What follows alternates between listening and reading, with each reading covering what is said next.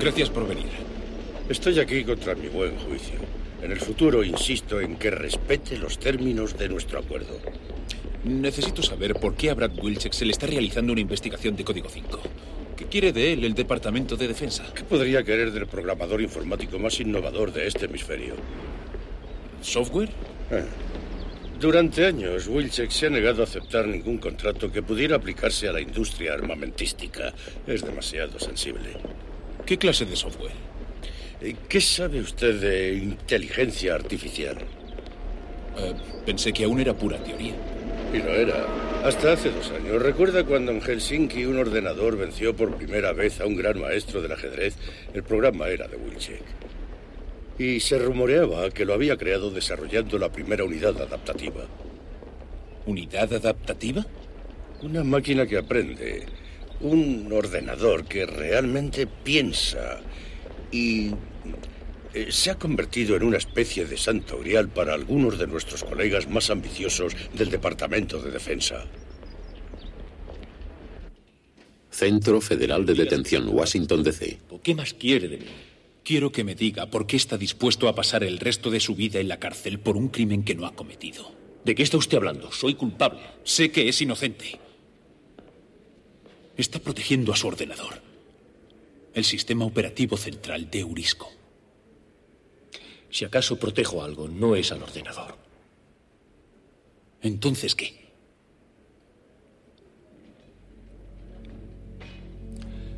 Después del bombardeo de Hiroshima y Nagasaki, Robert Oppenheimer pasó el resto de sus días arrepintiéndose de haber visto un átomo. Oppenheimer puede que se arrepintiera de sus actos, pero nunca intentó negar su responsabilidad. Amaba su trabajo, señor Mulder. Pero cometió el error de compartirlo con un gobierno inmoral. No pienso cometer el mismo error.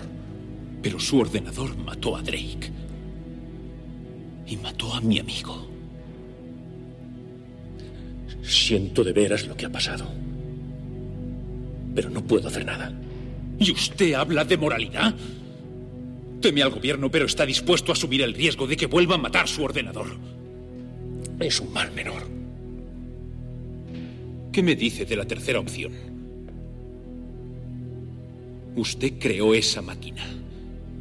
Ahora dígame cómo destruirla. Wilczek puede crear un virus que destruya el sistema. Mulder, culpar al ordenador es solo una coartada. Una mala coartada. Pero es lo único que tiene sentido. El proyecto COS le estaba costando mucho dinero a Eurisco y Drake estaba a punto de desechar el ¿Y programa. la máquina mató a Drake en defensa propia? Por instinto de conservación. El instinto primario de todo ser pensante. Mulder, ese nivel de, de inteligencia artificial no será posible conseguirlo antes de varias décadas. ¿Y por qué nuestro gobierno intenta usurpar las investigaciones de Wilczek? Mulder, me parece que estás buscando algo que no existe.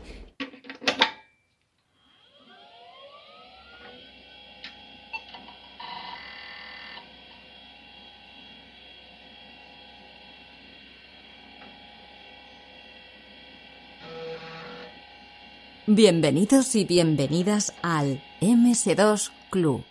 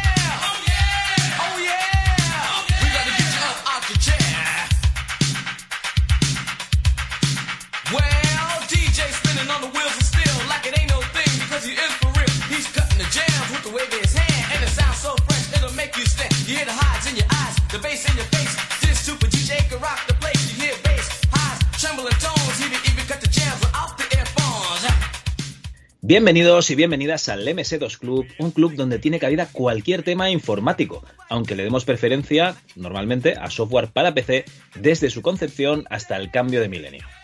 En este programa no puede faltar el que es el pilar de la chus, el conde de las conversacionales, el duque de los simuladores espaciales, el ayatolá de la emulación, Antonio Lozano alias Logarán. ¿Qué tal, Antonio?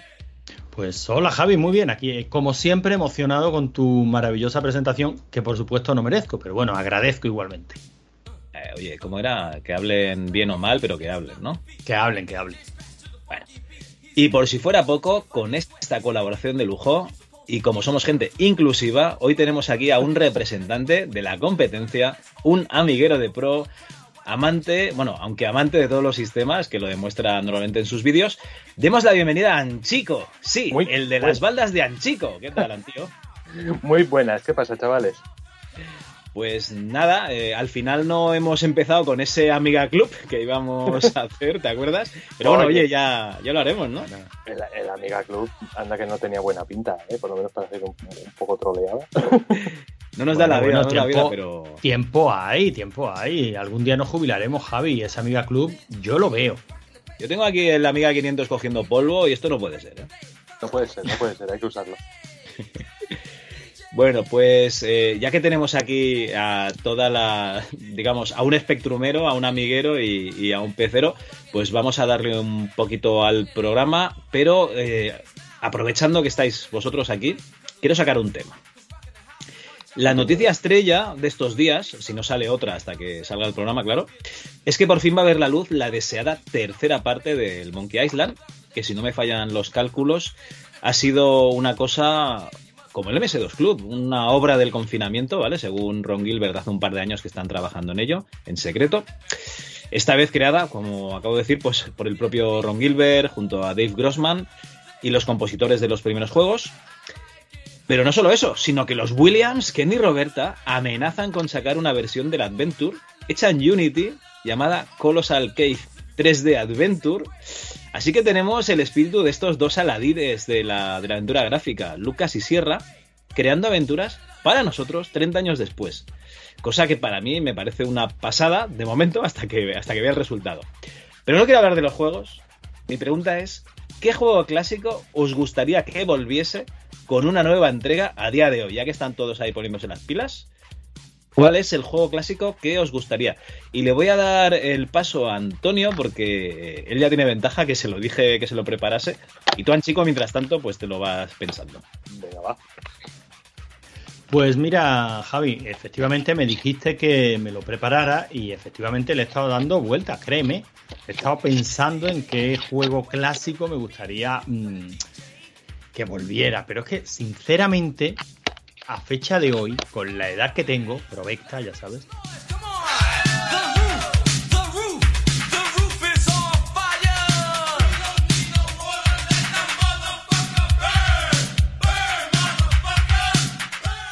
a mí lo que me apetece Señor mayor. es ver, al- es- es ver algo nuevo. Sí, claro, pero A mí lo- algo no, no, nuevo. no. Espera, espera, espera. Pero eh, la pregunta, no, no te vayas por los cerros de Úbeda, mamón. La pregunta es, eh, de los juegos clásicos, una nueva entrega. De ninguna. Y ¿De te, lo digo completamente, y te lo digo completamente en serio, porque además ya se verá cuando salga la nueva aventura, mm, la nueva, el nuevo Monkey Island. Es algo que no va a satisfacer absolutamente a nadie. Pues está clarísimo. Llevas una, llevas una mochila muy pesada detrás y tienes que satisfacer toda esa, todas esas expectativas, todas esas esperanzas. Eh, te vas a ver en la obligación de referenciar completamente a, a la franquicia a la que perteneces, allá de donde vienes, y al final va a acabar siendo más de lo mismo. Y a mí, sinceramente, me apetecería encontrarme algo nuevo, algo que me sorprendiera, algo que me emocionara, como que me hiciera disfrutar como disfruté en su día de esa, de esa franquicia, ¿no? De, de la que sea, ponle el nombre que sea, porque hay cientos, ¿no? Pero no, no, no me apetece una nueva versión, no me apetece más de lo mismo, me apetece algo diferente. Vale, o sea que has pasado completamente de la pregunta y eso que te dé tiempo para preparártelo, que también está muy bien, ¿eh? Sabía que ibas a pensar eso, pero créeme que lo he pensado. Y, le he dado muchísimas vueltas. He dicho, otro Zelda, ah, lo siguen sacando. Otro Monkey Island, bueno, pues ¿por qué no? Pero oye, han seguido saliendo. No, le han gustado a nadie, no eran los creadores originales, lo que tú quieras, pero han seguido saliendo Monkey Island y los han puteado. Eh, ¿Otro qué? Si cada día tenemos de, de cualquier franquicia o tenemos un reboot, o tenemos un soft reboot, o tenemos un remake, o tenemos un... eh, Pero si es que eh, eso que nos está preguntando Javi es el pan nuestro de cada día. Si lo que no hay es nada nuevo. Vale, vale, me la apunto, ¿eh? Ninguna cosa eh, antigua. Algo nuevo, muy bien.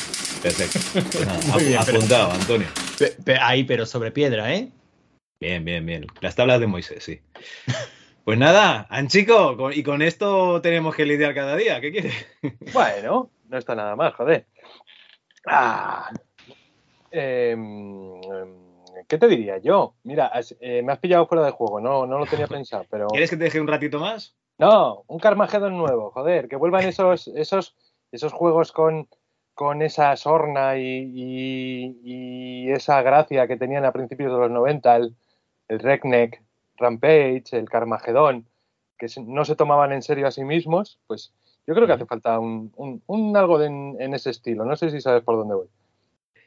Sí, digamos que vi- violencia gratuita, pero que sin que sea una cosa seria, que tú ya sabes, eh, eres consciente de que, de que es todo cachondeo. Correcto, eso es. Bueno, oye, pues mira, un Carmageddon nuevo, dejas el GTA 5, ¿no? Hasta que Sí. salga el 6 y le das un ratito al nuevo Carmageddon, pues no está mal. Correctísimo. Muy bien, muy bien. Yo ya se lo comenté a Antonio, de hecho creo que lo dije en el, en el grupo de, de Telegram del MS2 Club, que a mí lo que me encantaría sería eh, no el remake que hicieron de- del Waxworks, sino una entrega nueva del Elvira. Yo no Oh. sé cómo la podrían hacer, si, si full motion video, si en 3D, si en 2D, como les dé la gana, ¿no? Pero una nueva entrega de, de Elvira. Full motion con- video, en serio, Oye, pues Javi? la, se- la Full motion está- video con vídeos de hoy en día de Elvira intercalados, por mí, cojonudo, tío. y la señora está todavía como que eso. Hombre, Cassandra Peterson está, ha hecho un pacto con el diablo, o sea, está Sí, sí, sí, clarísimo. sí. Doy fe, doy fe. Pues amigo, bueno, una, bueno, a mí a. Cassandra Peterson me gustaría verla recién levantada por la mañana. Bueno, sin, Oye, sin La filtros. chapa y pintura, la chapa y pintura y los filtros ayudan mucho. Ah, ¿Sabe que Cassandra por las noches no se desmaquilla? Se pela. O sea,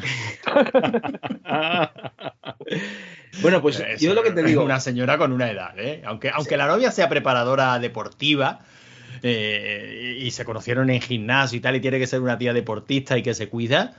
Pero, hombre, los años no pasan en balde para nadie, ni Antonio, siquiera para mi Antonio. queridísima Cassandra. Elvira nos cae bien po- por, la personalidad que tiene. No, no, a ver, no, no es que sea un, un mito erótico a día de hoy. Simplemente a mí, un, un videojuego con, con el cachondeo que tenían los Elvira mezclados con el terror, que era básicamente el estilo de las películas estas de, de miedo, de comedia que había en los 80. Bueno, la, Eh, propia, la propia peli de Elvira, es que yo la creo que el propia- juego no, su- bueno, la- supo la capturar muy pasa. bien el estilillo. La peli de Elvira se pasa de, de- de- de cachondeo, ¿no? Y de, y de reírse un poco de, de ellas mismas.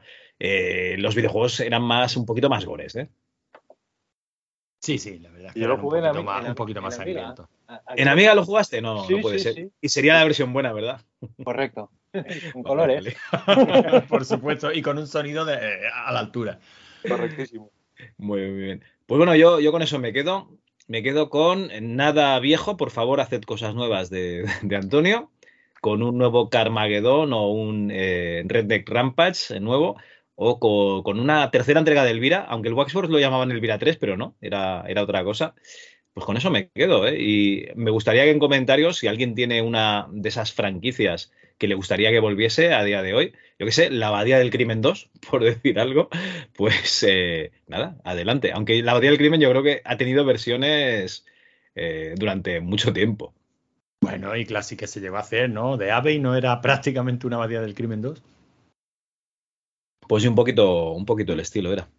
Pues sí. Y bueno, antes de comenzar el programa, recordad las vías de contacto. Nuestro mail es hola@ms2.club.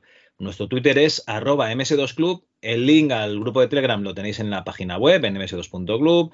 Allí, pues aprovechando que vuelven los eventos retro, podéis haceros con una maravillosa camiseta del MS2 Club con logo de Danny Snowyman para lucir vuestros colores o echarnos una mano con el botón de apoyar al MS2 Club para ayudarnos con los gastos del server y las iniciativas que llevamos a, cabo. Por ejemplo, eh, los concursos de, de, MS2, que yo creo que dentro de poco tendrían que, volver. Y Anchico, ya que estás aquí, oye, ¿dónde te podemos encontrar? Porque yo sé que tienes un canal de YouTube ahí que le das bastante caña. Yo tengo, bueno, le doy un poco de caña. He estado siete meses parado sin hacer ni un puñetero vídeo, pero el, si buscáis en YouTube las baldas, así, a secas, lo primero que sale de maquinitas, cacharros viejunos y de lo que tienen las, las baldas de mi colección. Y ahí se ve lo poco que uso yo YouTube, pero yo sí que me he visto algún vídeo tuyo del Pippin y algún otro eh, cacharro de esos que se ven poco directamente, ¿no? Porque, claro, para ver un vídeo de, yo qué sé, de un PC, pues ya tengo en casa, normalmente. Oye, que algún PC va a salir esta temporada, ¿eh? Algún PC... Ah, vale, vale si, si hay idea de sacar algún PC curiosote. Incluso un, un Atari Portfolio también, por hacer un poco spoiler.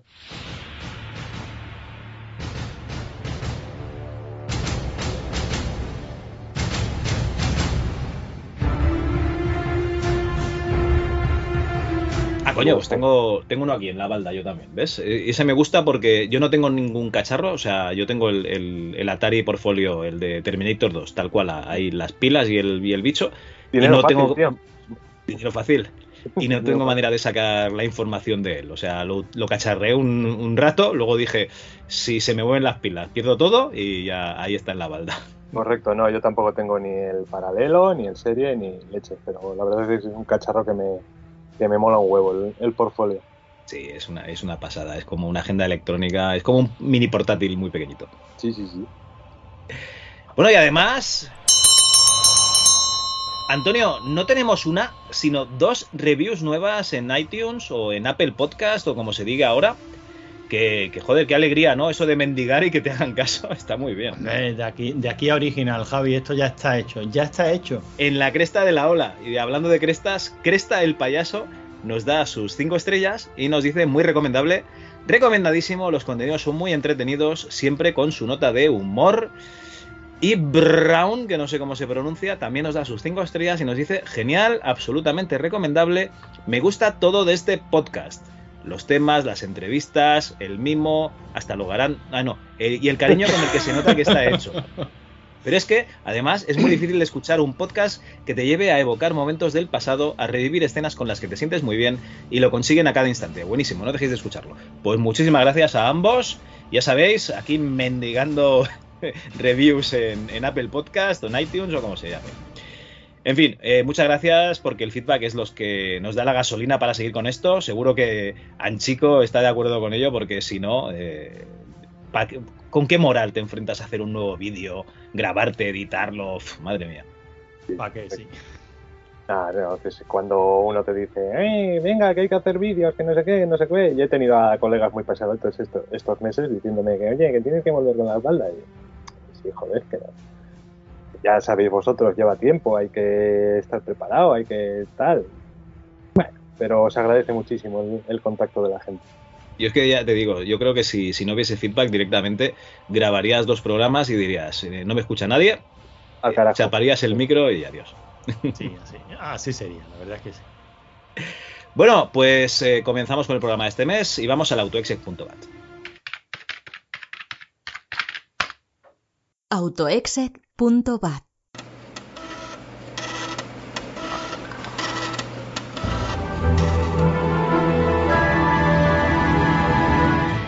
En el programa de hoy hablaremos de videojuegos, como no puede ser de otra manera, y será de lo más variado. Vamos a empezar con. Bueno, igual no empezamos con Bad Mojo, pero Bad Mojo, el juego favorito de los entomólogos eh, que nos trae Anchico. También tendremos una aventura muy rusa, o más bien muy italiana, el Little Big Red Adventure. Y por último hablaremos de un título bastante lisérgico, de Crystal. Manu Lozano vuelve con sus celebradas crónicas lozanas. Y después haremos una pequeña pausa para la publicidad y continuaremos el programa con las efemérides de abril de 1994. Y en nuestra distinguida competencia, en esta ocasión Antonio nos hablará de ordenadores muy japoneses y muchos japoneses, los PC88. Por último, nos despediremos con la sección redmi.txt, que es el punto de contacto con todos vosotros y vosotras. Adelante, programa.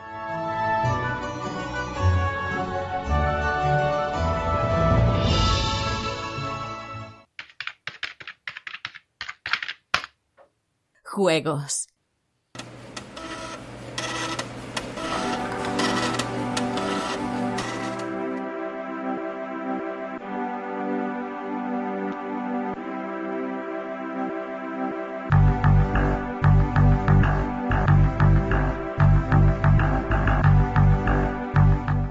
Bueno, Antonio, tú nos traes un juego mm, que en teoría tú vas a decir que te ha salido aleatoriamente, pero aquí un videojuego que sale los rusos de Big Red Adventure y que encima hemos eh, entrevistado hace poco a un historiador del videojuego italiano que nos va a hablar de, de y de estas empresas italianas que, que desarrollaron estos juegos. Yo mm, muy mal se tiene que dar para que esto no esté sesgado, ¿eh? Pues eh, puede estar todo lo secado que tú quieras, Javi, pero te juro por Dios que este es el juego que aleatoriamente eh, iba a continuación. Tú sabes que, bueno, ya lo explico, ¿no? En cada programa eh, yo me ordené aleatoriamente toda la lista de juegos de la colección Exo 2 y este es el que toca. Este es el que toca. Además, me, me hizo mucha ilusión porque es una aventura gráfica, una aventura gráfica que yo no había tocado en la época.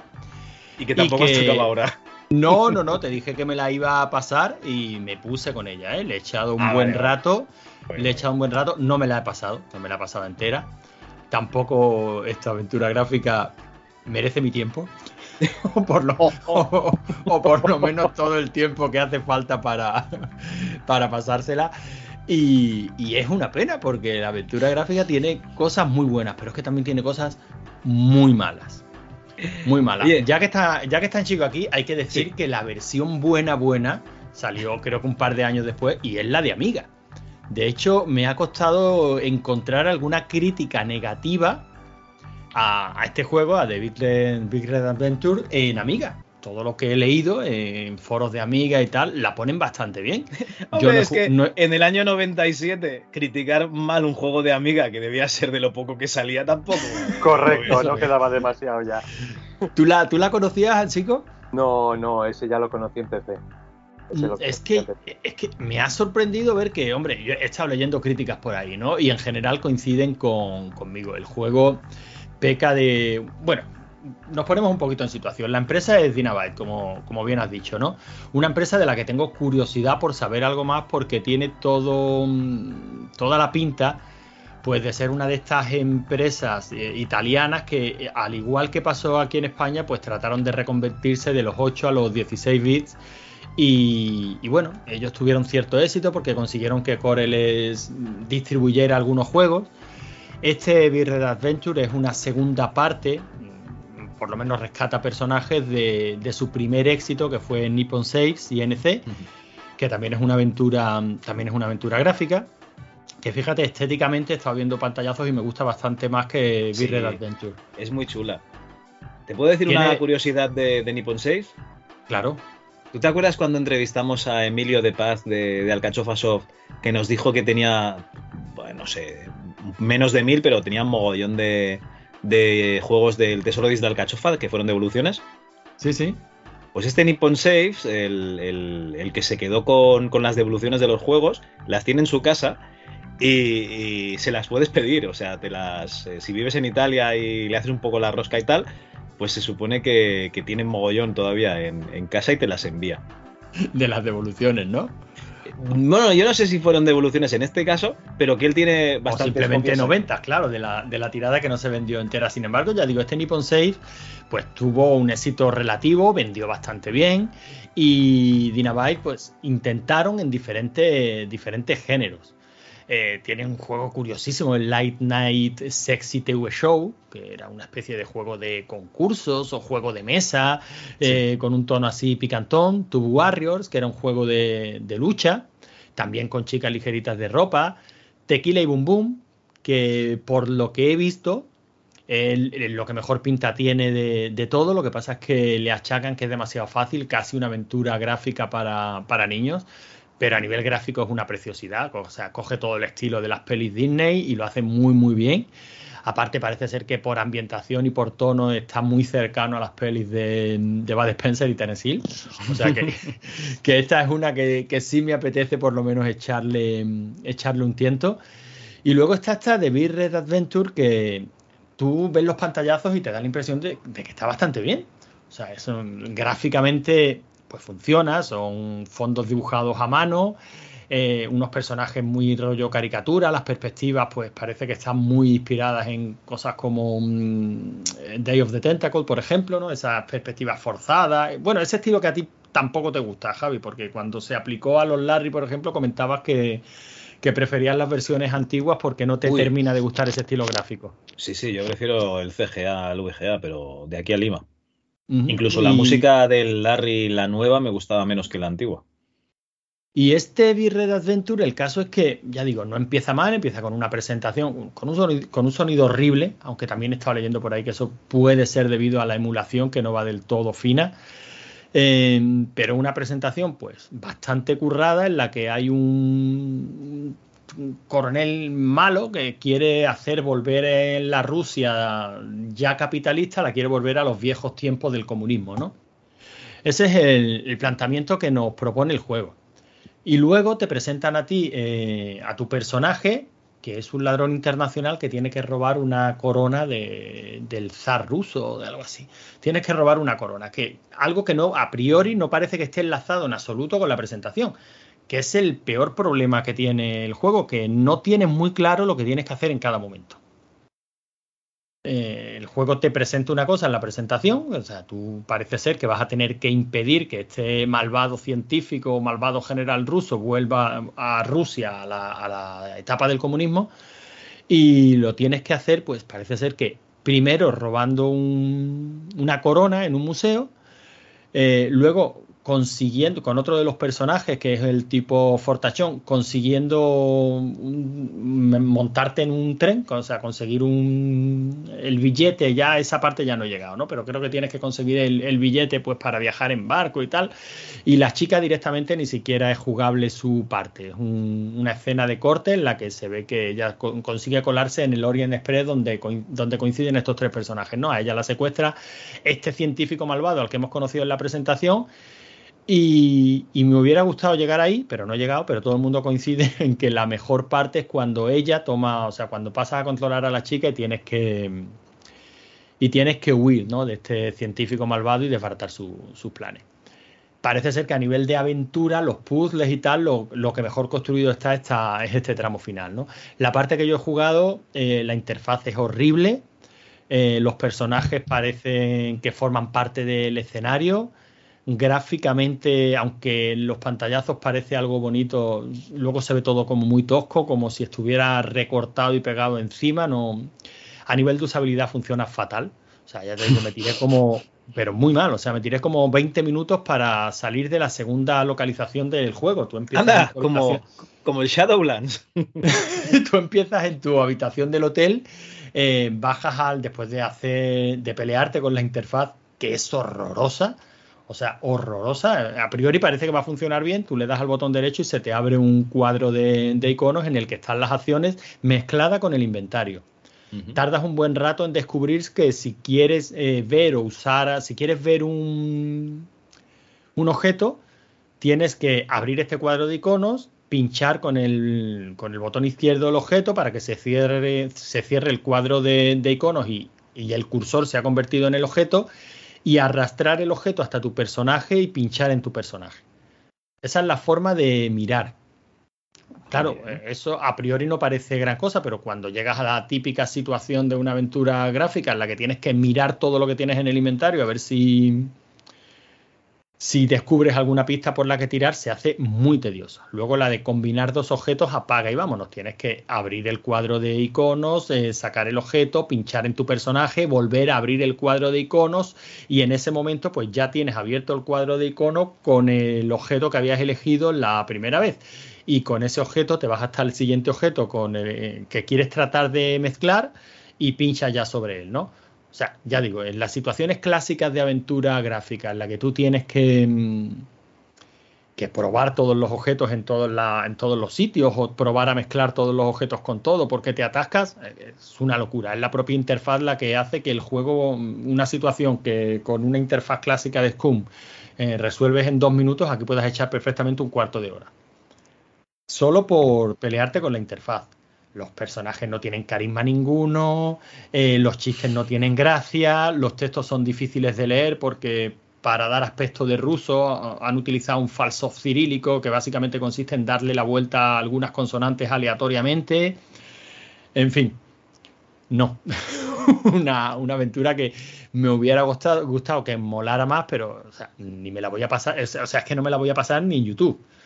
Es mala, mala, sin gracia, en fin, no. me hubiera Vamos. gustado traerte un juego mejor, Javi, pero no, no la puedo recomendar porque es que es mala. o sea, bueno, digamos que es mediocre, se queda en la más absoluta de las mediocridades. Bueno, pues nada, oye, no van a ser todos juegos fantásticos y con una historia espectacular, aunque más adelante en el programa este de, de- de Damiano, que lo hicimos en inglés con la ERTES, pues eh, podréis escuchar un poquito más de la historia de estos videojuegos eh, italianos. Pero bueno, oye, ¿qué le vamos a hacer? Pues no, no, no está mal, o sea, una aventura gráfica, que encima salió una amiga en el año 97, que en el 97 eh, yo iba a casa de un colega todavía que, que estudió hasta COU y tenía una amiga, ¿no? Pero eh, realmente, normalmente la gente le- ya le había pegado la patada antes, ¿no? Sé, curioso chico, ¿hasta qué año aguantaste tú con una amiga? Yo creo que hasta el 95, si no me equivoco. Ha llegado un Pentium 100 a casa. 95, 96, no estoy seguro Hasta el Doom. exactamente de la fecha. Hasta el Doom, pero, pero no metas el dedo en la llaga, Javi. Bueno, No, hombre, no, hoy en día se puede jugar al Doom con una amiga, no pasa nada. Sí, sí. Sí. A día de hoy se puede jugar al Doom con una amiga. Sí, muy bien. Bueno, pues eh, eh, el que eh, la siguiente semana nos toque aleatoriamente, Javi, prometo que es aleatoriamente. Espero que si el juego en sí no es bueno, pues por lo menos que tenga una historia interesante detrás. Este no digo que no la tenga, pero haciendo como, como un coming soon, nuestros queridos oyentes tendrán que esperar un poquito para conocer la historia de estas compañías, que yo por lo menos tengo muchas ganas de escucharla.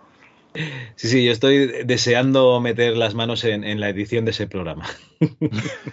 Madre mía. Ay, bueno, eh, pues nada, muy, bien, de, de Big Red Adventure.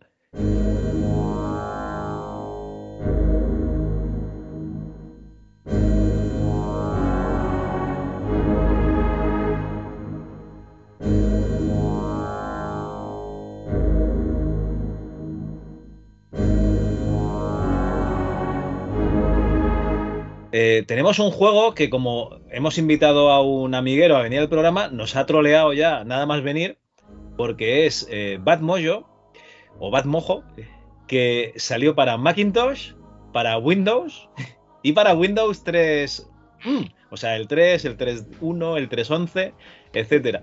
He intentado instalarme el Windows 3.11 para jugarlo en DOSBox eh, a través de Windows, he tenido problemas y a la que llevaba media hora intentando pelearme con los drivers para meterlo en 256 colores el Windows, he pasado y eh, me he bajado una ISO del Bad Mojo, Re- eh, ¿cómo se llama? Redux. El Redux. El Redux, que es- los vídeos están mejorados, la verdad es que se ven muy muy bien. Y me lo he puesto aquí en el, en el K62 y funciona de vicio.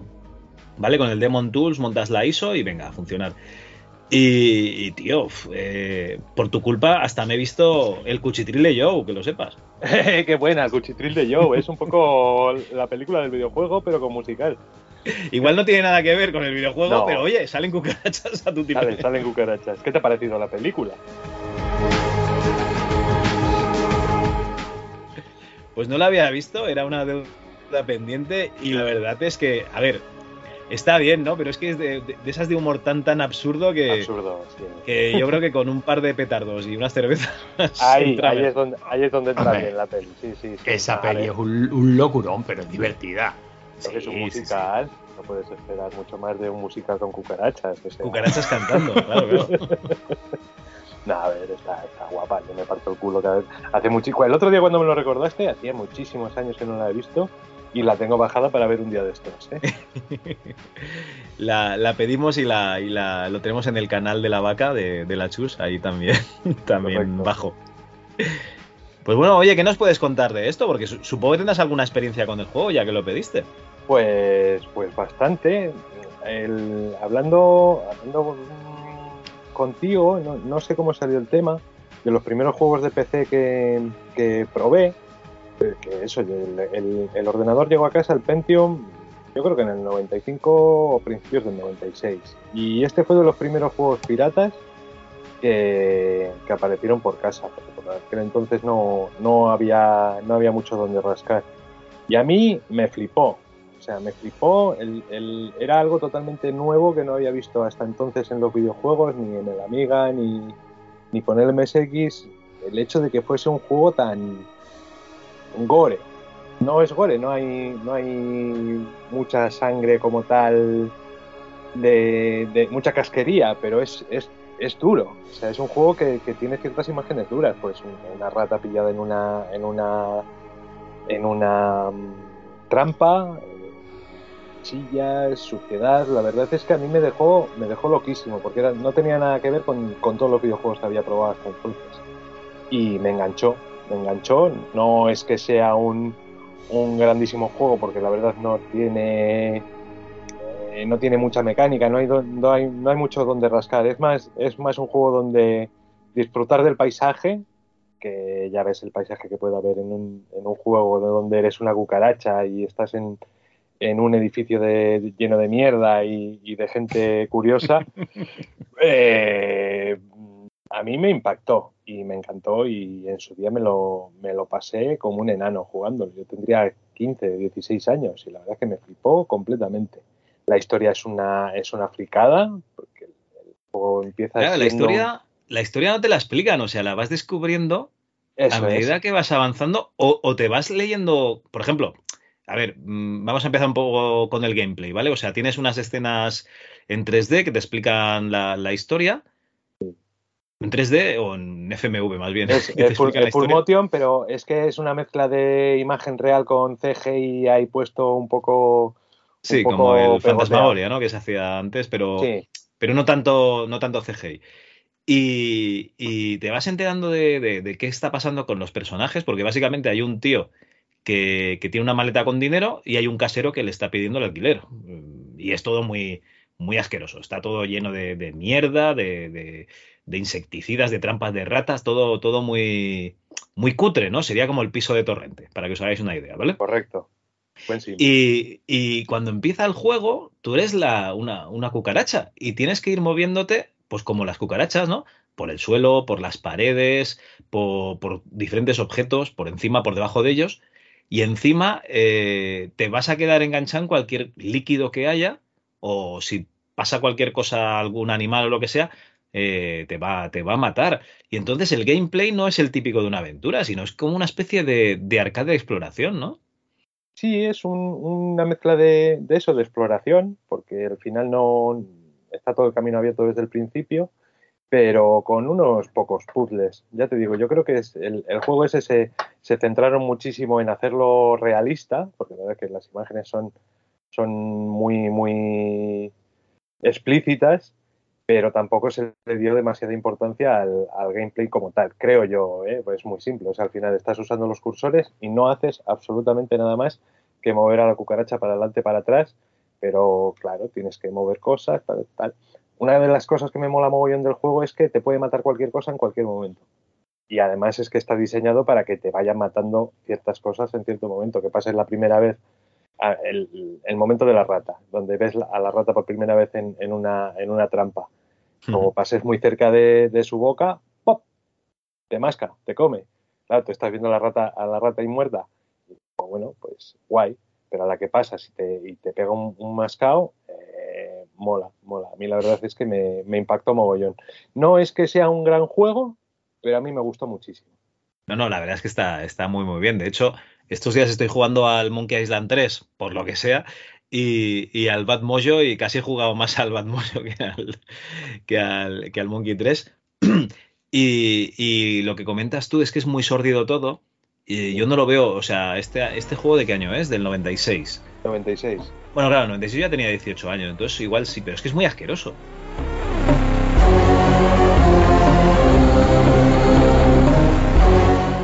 Te pones a pensar los escenarios y, y está todo lleno de, de- de- de mierda, está todo asqueroso. Eh, por ejemplo, hay una bandeja de esas típicas americanas con diferentes compartimentos con comida asquerosa que se ha quedado ahí. Que si pasas por encima no vas a poder pasar porque está, te quedas enganchado en cualquier cosa. Pegado en cualquier mierda. Claro, tienes que meterte por debajo, ¿no? Luego para. A mí una pues, cosa que me mola del juego es el, el cambio de, el cambio de punto de vista, porque de repente estás en un ángulo desde arriba, que estás viendo la... y de repente tienes que subir por la pata de una mesa y cambia completamente el ángulo. La verdad es que le da un aspecto, aun siendo 2D el juego, le da una profundidad muy, muy chula, Sí, porque te, Sí, sí. te da la sensación de que te estás moviendo realmente por, por la casa, por el edificio entero, que te estás moviendo por él. Oye, tenía que ser un curro, ¿eh? Porque hacer el motor este en falso 3D, la verdad es que tenía que estar Mm. bastante currado. Lo he estado mirando un poco por encima y no, no, no recordaba que fuese yo tan, tan largo, pero 800 pantallas tiene el juego, ¿eh? Madre mía, no he visto Enorme. todas. No he visto todas ni de coña. Bueno, lo, lo- lo que te comentaba, por ejemplo, es eh, en, en- No sé si es en la primera habitación o en la segunda. Yo creo que es un poco más adelante, cuando ya empiezas a ver la historia de- del casero, por ejemplo. Que tú ves, pues te enteras de un poco de la historia del casero por vídeos que te van a salir, porque cada vez que, que sale una especie de ojo, si tú lo pisas con la cucaracha, pues eh, te, te- te explican algo, te, te cuentan, pues básicamente lo que tienes que hacer, ¿vale? Sí, Porque- no, el juego te guía en todo momento. Sí, sí, sí. Y, y, pues nada, te enteras de, de- de cómo ha sido su vida, ¿no? De por qué acababa ahí de casero y tal. Pero también empiezas a ver periódicos de noticias que te vas enterando un poquito de- de por qué tú, que eras una persona que no tienes ni idea de, de- de- de qué pasa, eh, te has convertido en una cucaracha. Porque esto es como una especie de, de- de- de- de cosa, yo no sé, chamánica, karma, no sé qué es esto. Y un poco de, ci- de ciencia, porque el. Bueno, es un pequeño spoiler, pero vamos, que la cucaracha es un. El protagonista como tal es un científico. que por H o por B ha terminado convertido en, en cucaracha, pero sí está el componente del, del, del vudú, del el tema del, del mollo, y se ve la, la manera de explicar la, la historia a mí me gusta, cómo la van contando a, a pequeñas pildoritas y te vas enterando de quién eras, lo que tienes que hacer y, y para dónde vas. Eh, yo, Antonio, no sé si la has jugado o la has visto un poco este, este juego, ¿te sonaba? No, bueno, me sonaba porque las imágenes son. Son asquerosísimas. Entonces eh, es el típico que suele salir mencionado en estos tops, ¿no? Que están tan de moda. Los 10 juegos más perturbadores, los 10 juegos más no sé qué. Y este suele salir, y yo había visto alguna, alguna imagen, pero yo es que le tengo un asco infinito a las cucarachas. O sea. eh, a- a- prácticamente a todos los a todos los insectos, ¿no? Pero las cucarachas ya es superior a mí. o sea, no, no puedo con ello, me, me enferman. Pero claro, el caso es que, tal y como lo estáis comentando, me está apeteciendo echarle por lo menos un tiento y jugar una partidilla. No Yo sé lo si probaría, podré- si podré tolerar la visión de, de mi personaje, ¿no? Si aguantas, digamos, la, la calidad de- de- del vídeo del principio, que no es que sea mala por la calidad del vídeo en sí, sino que es- la actuación es nefasta. La producción es malísima. Si puedes aguantar eso, eh, eh, lo que es el gameplay, el juego está, está muy, muy chulo. Bueno, otro que nos apuntamos para la lista de la jubilación. Desde luego, vendérmelo me lo habéis vendido. Me alegro. No, no, está muy bien. Además es el único videojuego, por lo que leo, de, de esta compañía, de Pulse Entertainment, que se dedicaron a hacer otro tipo de cosas. O sea, hicieron el Bad Mojo y el Bad Mojo Redux, que además es del 2004. Madre mía. El Redux. Y el Redux aquí, según Moby Games, ¿eh? también te digo, es del 2004 y el otro del 96. Y funciona en el K62 como un tiro. Sí, yo pues eso, en un Pentium 100 y, y te comentaba que en Windows, en Windows 98 funciona perfectamente, también te digo. Sí, sí, sí, en el 98 lo estoy usando yo. Mm. Y, y la verdad es que no, no, no, pide- no pedía nada, o sea, no... Bueno, el, el tema del CD, lo- pues lo típico, era, era de esos juegos de esa época de los 90 cuando todo tenía que salir en CD y todo te- tenía que salir con vídeo y, y con Hmm. 3D y todo esto, pero Pero la verdad es que mola, le da una ambientación. Lo de los vídeos, aun siendo lo cutres que son, creo que aportan muchísimo al juego. Sí, sí, sí. A ver, yo digo cutre a, a día de hoy, ¿no? Pero que, que en su día esto es una, una maravilla. Mira, según eh, las especificaciones que salen en Movie Games, esto lo movías con un 486 de X2 y 8 megas de RAM. Fíjate. Nada. Pues bueno, oye, eh, nada, un juego que podéis jugar en Windows 3.11, por ejemplo, el típico, el de trabajo en grupos, o en un Windows 98, o eh, en un Wine, ¿no? Si utilizáis Linux, pues ahí, ahí lo tenéis. Y muy recomendado, de verdad.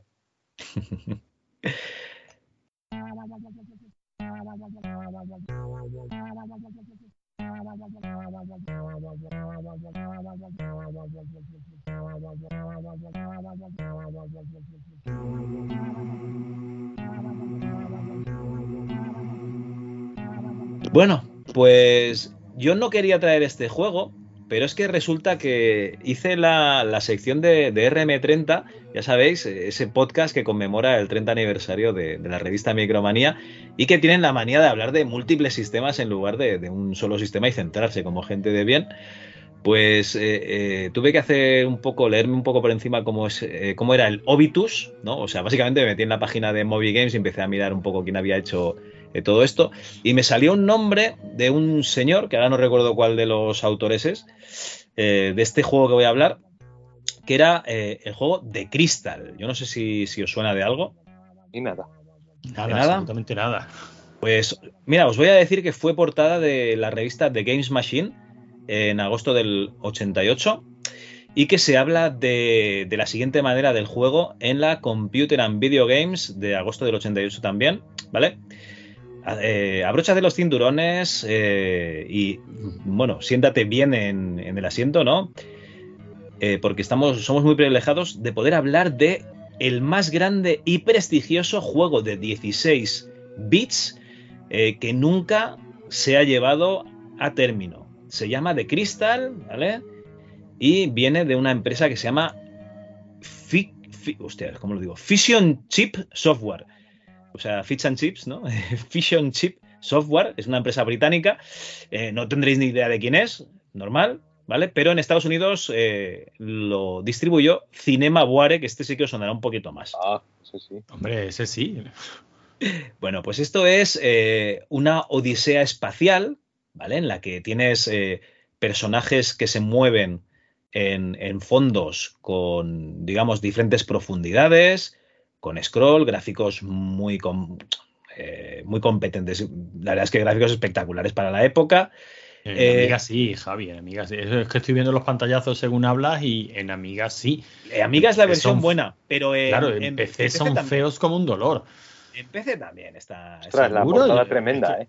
Es que no soy La capaz de portada identificar. americana, la portada americana es, eh, vamos, espectacular, con el señor ahí eh, vestido de, con, con traje de licra Sí. y, la, y la princesa de fondo. Sí, sí, es rollo flash. Pero bueno, es que es una, es una space opera, vamos a decirlo así. Y bueno, eh, os va a sorprender porque eh, nos venden el juego como que es, eh, o viene, perdón, del argumento de un musical, un musical del año 76, escrito por Ronnie Wyatt y Michael Sutton. que ¿Cómo se os queda el cuerpo? Eh? ¿Lo habíais escuchado esto alguna vez? ¿Vale? Estos dos señores que eran responsables en parte de eh, obras de otros musicales, como por ejemplo Hair o Jesucristo Superstar, ¿vale? Que estaban por allí. A lo mejor estaban moviendo el telón, pero estaban por allí, ¿vale? Y convencieron a Elaine Page, eh, que era una de las protagonistas de Jesucristo Superstar. Si no recuerdo mal, eh, esta señora se quedaba en cueros en el escenario en las act- actuaciones del 70 y pico. Y eh, esta les grabó unas cuantas canciones y el astrónomo Patrick Moore hizo una narración rollo Dune. ¿Sabéis cuándo empieza la película de David Lynch? Que se ve ahí el, Sí, sí. el espacio, tal. Pues hizo una, una narración también que ocupaba un disquete de, de este videojuego. ¿Vale? O sea, un disquete era solo para el speech, que se llamaba, para la, la grabación, al menos en, en- en una de las versiones, porque luego he visto en otras que directamente marca disquetes 1, 2, 3, 4. Millions of galaxies, 200 million suns, the membrane web of deep space. On the edge of a galaxy are a cluster of provincial planets. Pues bueno, eh, un musical. ¿vale? Un musical que fue escrito, pero que por supuesto no se llevó a cabo como musical, pero que en el año 89 pues nos mm, hizo mm, que saliese este, este videojuego. Venga, cositas. Es una aventura gráfica, pero no solo una aventura gráfica. Es una aventura gráfica que cuando te acercas a un personaje que quiere hablar contigo, o tú quieres hablar con él, se convierte en una aventura conversacional. Y entonces tú tienes que introducir tus comandos en el parser. Y no solo eso, sino que tienes una serie de, iconos que son, eh, digamos, para hacer acciones, que también te sirven para ver el inventario, porque puedes recoger objetos. Y vamos un poco más allá. Si en Monkey Island tenemos el duelo de insultos, aquí tenemos el duelo de, espadas, ¿no? Como en el Pirates. Y eh, podemos enfrentarnos pues, a diferentes adversarios que nos encontramos eh, por el camino con una combinación de botones muy, muy, muy complicada, pero vamos, eh, horrible, que supongo que, que- tienes que estar una semana entrenando para, para entender cómo poder acabar con los enemigos. Yo conseguí acabar con uno, pero, pero por los pelos. Y además puedes ir al espaciopuerto, meterte en una nave espacial e ir a otras localizaciones de otros planetas. Pero ¿qué es lo que pasa? Que por el camino te atacan naves de forma aleatoria a las cuales les tienes que ir disparando. Y si pierdes mucha energía, la nave tuya regresa al espaciopuerto y, y tienes, bueno, pues más intentos, ¿no? Para, para seguir intentando ir al, al destino. Eh, los destinos están indicados con glifos, que no tienes ni idea de qué narices son. Entonces tienes que adivinar qué, qué son. Y en uno de los dos manuales, porque me he bajado el manual inglés y el manual americano, en el americano creo que no, pero en el inglés te venía como una novela explicándote la historia. Eh, te sale como una página para que te apuntes tú qué, qué- qué planetas son, porque no, no te lo sale, no te sale en ningún sitio. Y bueno, que hablar del protagonista, no sé si lo estáis viendo en los pantallazos, pero a mí me lobo, recuerda, Pecho lobo con bigote. es Pedro Reyes. Es Pedro Reyes Sí. cuando estaba de camarero en la serie de, de Máquina Baja. Tal cual. directamente. Los escenarios son preciosos. O sea, yo cuando vi el, el juego este, yo, los pantallazos, yo, yo me caí de culo. Digo, esto es espectacular. Eh, acabo de descubrir el mejor juego de la, de la historia y no me sonaba de, nada. Pero no, el- luego te pones a jugar y mm, es duro, ¿eh? es, es muy, muy duro. Encima eso, una novelilla de sus 20 buenas páginas en el manual en inglés para enterarte un poco de qué va. Porque tú eres un tío que ha perdido la memoria, entonces vas por ahí buscando, se supone que, que cosas. Eh, el juego es muy anti-intuitivo, o sea, no es user-friendly. Y como comentaba antes Antonio, la versión buena es la de. La de Amiga, por supuesto. O sea, viendo, viendo aquí pantallazos, eh, la de Atari ST también tiene muy buen nivel. Gráficamente hablo, eh, estoy viendo pantallazos. Y la Sí. de dos es que es fea de cojones. Yo no sé. No, es fea. Eh, lo que pasa es El que. entramado. Sí, sí, El sí. entramado de los, de los colores. Lo estoy viendo yo ahora también. Bueno, le da un toque, le da un toque para el año que Sí, hombre, eh, claro, estamos viendo, estamos viendo pantallazos con todo el píxel y el entramado afea un montón. Supongo que esto en un CRT pues se verá razonablemente bien. Espero que sí. La verdad es que los pantallazos que salían en la Computer and Video Games eh, serán los de Amiga porque se ven muy, muy bien. O sea, no se ve este, este entramado, ¿no? Esta, esta pérdida de, de píxeles o píxeles oscuros que salen en la versión de 2. Y, y ya os digo, o sea, para el año 88 eh, el juego es espectacular, pero yo creo que lo probaron poco. O sea, yo creo que habría que simplificar este juego muchísimo. Porque o es una aventura, o es una conversacional, o es un arcade, ¿no? Pero todas estas cosas, ya sabes que cuando abarcas mucho, aprietas poco y yo creo que no acaban de, de funcionar demasiado bien. Bueno, pero esto era, eran años de eso, Javi, de intentar meter lo más posible en un juego y ver si, si funcionaba o no funcionaba. Y eso Yo lo- estoy, estoy viendo Eh. una, una de las peleas que hay y me recuerda muchísimo al Defender of the Crown. podría ser, pero la, lo que es la, el, digamos, Control. el contacto con Cinemaware eh, fue a posteriori, ¿eh? O sea, el juego este, la distribución en, en Estados Unidos fue de Cinemaware y en, yo creo que en Inglaterra fue de Addictive Games, ¿vale? Pone aquí en, en Movie Games, porque la caja además es diferente, la portada aquí es de cristal y sale como una especie de cristal, más rollo cristal oscuro. En cambio, en, en, en Estados Unidos que le metieron la, la portadaca esa del, del cachas con el traje de licra. Sí, sí, que parece más bien portada de una exploitation turca. Me quedo con la americana, ¿eh? Yo me quedo con la americana de calle. Yo también. sí, ¿dónde, sí, sí. ¿dónde va, ¿Dónde va a parar? Sí, sí. Y, y lo que comentas de, del inter- bueno, de la interficie de, de lucha, de la interfaz de lucha de, de la pelea de espadas, ¿os acordáis de, de cuando os metían el, el mapa de los cursores en los juegos de Spectrum? Sí.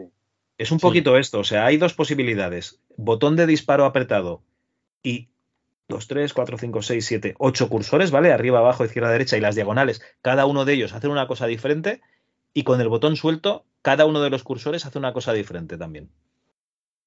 O sea, es complicado, ¿eh? Bueno, pero ese tipo de control al final, en un juego de lucha se entiende y se justifica. Y, o sea, eh, me acuerdo de Way of the Exploding Fist. Creo que utilizaba ese, ti- ese tipo de control. Y era un juego de lucha y te, y te hacías a ello, ¿no? Pero aquí, claro, aquí es que supongo, por lo que tú comentas, las fases de lucha pues son detallitos, ¿no? O sea, como la fase de los puños del indie, me lo estoy imaginando, o tienen aquí más protagonismo. Mm, bueno, es que realmente no sé si sirve de algo derrotar a la gente que, que te encuentras, porque yo me he encontrado a un tío, le he derrotado y tampoco no he visto que haya pasado nada, no me han dado nada, ¿me entiendes? Entonces no sé yo por qué tienes que luchar. Claro, tampoco he profundizado mucho en la, en la historia, ya te digo yo que las 20 páginas del manual no me las he leído. Eh, a lo mejor tiene un motivo, pero no, no me lo he encontrado en todas partes. O sea, he ido a una pantalla, me ha salido el gacho este, eh, el cuerpo le pedía, le pedía marcha, sacaba la espada y, y pim pam. En cambio, lo de las naves, lo de tener que disparar a las navecitas, eso sí que es eh, siempre, ¿eh? En todas las, en todos los viajes hay oleadas de enemigos y, y tienes que ir derrotándolos antes de que te disparen demasiado. Entonces no sé tampoco yo si lo pusieron por poner, si les gustó el, el Pirates de, de Sid Meier, es que no lo sé, no lo sé. O sea, que de los tres de hoy nos quedamos probando el Bad Mojo, que parece que es el único que, que hoy día puede divertir un poquito, ¿no? Yo creo que sí. Igual el, el de Crystal lo pillé en un mal día, también hay que decirlo. Pero yo de los tres, eh, sin haber probado la, la aventura gráfica esta rusa, bueno, italiana, yo me No, quedo lo, no lo hagas, Javi, no te hagas daño, no hay necesidad. Vale, vale, perfecto. Pues bueno, eh, nada, esto es- así se han dado los juegos este, este mes.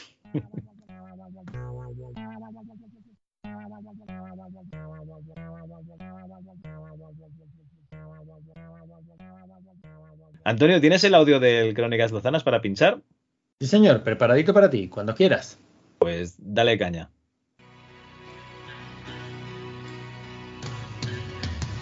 Llueve, hace frío, y como cantaba el gran Perales, al calor del fuego de mi hoguera te recuerdo hoy.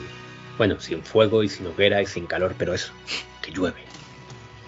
Y es que han pasado más de 20 años desde aquel maravilloso momento en que llegaste a mis manos.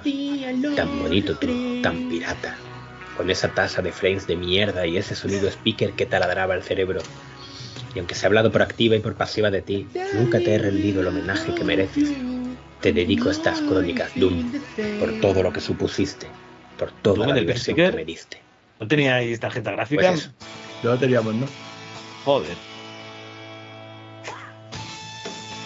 Corría el año 1995 aproximadamente. Por aquel entonces yo estaba dedicado, como ya he comentado alguna vez, a explotar mis hormonas cual jugoso grano de acné en cara de grasiento comedor de bollería industrial que no se ducha. Con 11 o 12 años uno entra en terreno de explorar aquello que ya estaba velado. Se cree mayor de lo que es y los desnudos, la música estridente, el gore y demás llaman poderosamente la atención. Así que podéis imaginar mi gozo cuando Logaran entró por la casa tras un día de visita a alguno de sus múltiples contactos en materia de virateo videojueguil con cuatro discos en sus manos y la baba caída. Enano, me han dejado un juego nuevo. ¡Qué bien! ¿Cómo se llama? Mm, Doom. Pero si has ya jugado el del niño de la capucha que toca música. El Doom no, gilipollas. Doom significa infierno. No, Doom significa maldito como la peli de Indiana Jones. Significa lo que me sale a mí de los huevos, que significa y ahora no juegas por imbécil. Total, que como siempre yo haciéndome el guay y en un giro sorprendente de los acontecimientos me quedé sin jugar. Ya sabéis la historia, juego nuevo y la imposibilidad de acercarme a él. Que visto en retrospectiva entiendo que me lo merecía por gilipollas, pero tampoco era para que me castigase. La cosa es que, encerrado en el baño, porque sí, mi hermano me castigaba encerrándome en el baño cuando se enfadaba conmigo. Yo lo escuchaba jugar con gritos de emoción. ¿Qué va? ¡Hala, qué chulo! ¡Bueno! Y yo, cual película italiana en blanco y negro, me miraba al espejo mientras una lágrima rodaba por mi mejilla y pensaba, joder, si es que Doom no significa infierno, cago en todo. Así que pasó el día. Llegó mi madre, me rescató del baño, puteó a mi hermano por encerrarme. Hay que ver cómo tratas al niño, Antonio, por Dios, dile algo a tu hijo que tiene al hermano encerrado al pobre, como si no tuviera ya bastante con lo que tiene el pobre. Míralo, que le crece la cabeza, pero no el resto del cuerpo, y parece la piruleta esa que te come aquí con el sabo del oso, que yo creo que ya habría que llevarlo al médico, que cada día es más tonto. Y mi hermano se fue. Por la época imagino que a sentarse en algún escalón o beber litronas, porque antes de calisténico fue hijo de los 80 y por extensión tenía ínfulas de yonki aunque no se drogara. Y yo, a pesar de estar absolutamente prohibido, por supuesto, me puse el Doom y me voló la cabeza. Cuando estaba por volver, apagué el ordenador, volví a colocar en su sitio el papelito que ponía en el botón de encendido para asegurarse de que yo no tocaba nada, mientras pensaba que vaya puta mierda de trampa, y seguimos con nuestras vidas. Aquello se convirtió en una danza. Yo jugaba cuando no me veía, él jugaba cuando yo estaba en casa riéndose en voz alta para que supiera lo que me perdía. Yo pensaba que era tontísimo, él pensaba que era un genio de la tortura. Recuerdo que con un vecino a gritos llamaba a la ametralladora Maripili, todavía no sé por qué, pero a mí se me quedó grabado. Esas voces de ¡Dale al zombie con la Maripili! Así que pasaron un par de semanas o quizá un mes, y un día me dejó jugar con él. Enano, venga, que te voy a enseñar el Doom. ¡Bien! exclamé, no tuve que fingirlo. Así no tendría que volver a colocar el estúpido papelito y podría guardar mi partida. Mira, mira, así andas, así disparas, con esto cambias de arma y... Ajá, ajá. Gira a la derecha que hay una habitación oculta. Izquierda, recto, otra vez derecha y allí está la maripili que viene de puta madre para esta fase. Ten cuidado con el ojo ese cabrón, pero ten, cu- ten cuidado, oye. Tú has estado jugando al baño ahora mismo. Vale, pero tú no es maldito. Hostia, puta. Oye, eh, Pues es verdad, pues es maldito. oye, Antonio. Eh, si tu hermano jugaba. Uy, Sí, perdona, que ha saltado otra cosa, Gaby. ah, vale, vale. Si tu hermano jugaba con tus juegos cuando tú no estabas, ¿qué hacía con tus revistas eróticas? Eh, pues me imagino que se haría pajas como, como, como mandan los cánones y la edad, Javi. De todas maneras, hay que decir que aquí hay mucho de inventado, ¿eh? Lo del lavabo me ha dejado, tío, muy mal, ¿eh? O sea, eso ya es tortura. Sí, sí, sí, sí, claro. Era el chico de la familia, Javi. Había que torturarlo. Madre mía. Además es que era un toca pelota ya desde chico. Coño, con que Doom significa maldito, significa muerte. Hola, la significa maldito, ¿no? En fin. Madre mía. Pues bueno, eh, después de las crónicas lozanas, vamos a dejar un poquito de pausa para la publicidad.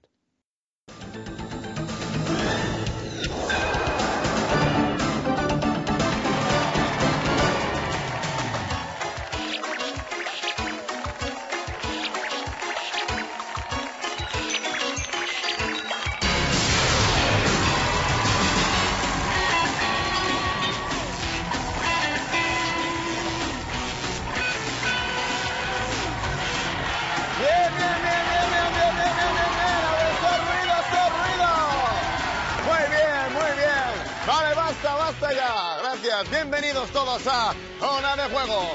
Este es un programa pensado especialmente para los amantes de la realidad virtual, de las emociones fuertes y del universo de los videojuegos en general. Casi 30 minutos de desparrame total para que alucines con el pasatiempo del siglo XXI.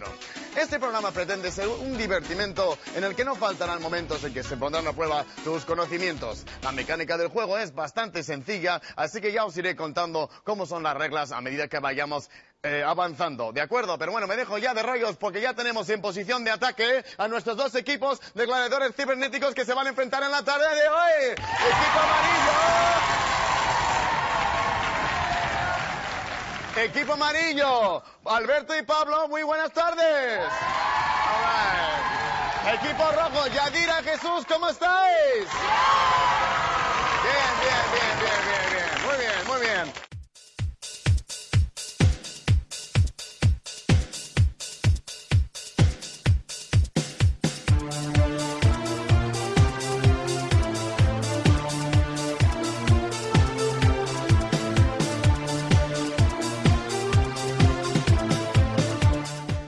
Antonio, ya sé que este mes te has estado currando durante todo el mes eh, la búsqueda del anuncio definitivo y yo creo Sí. que lo has encontrado, ¿verdad?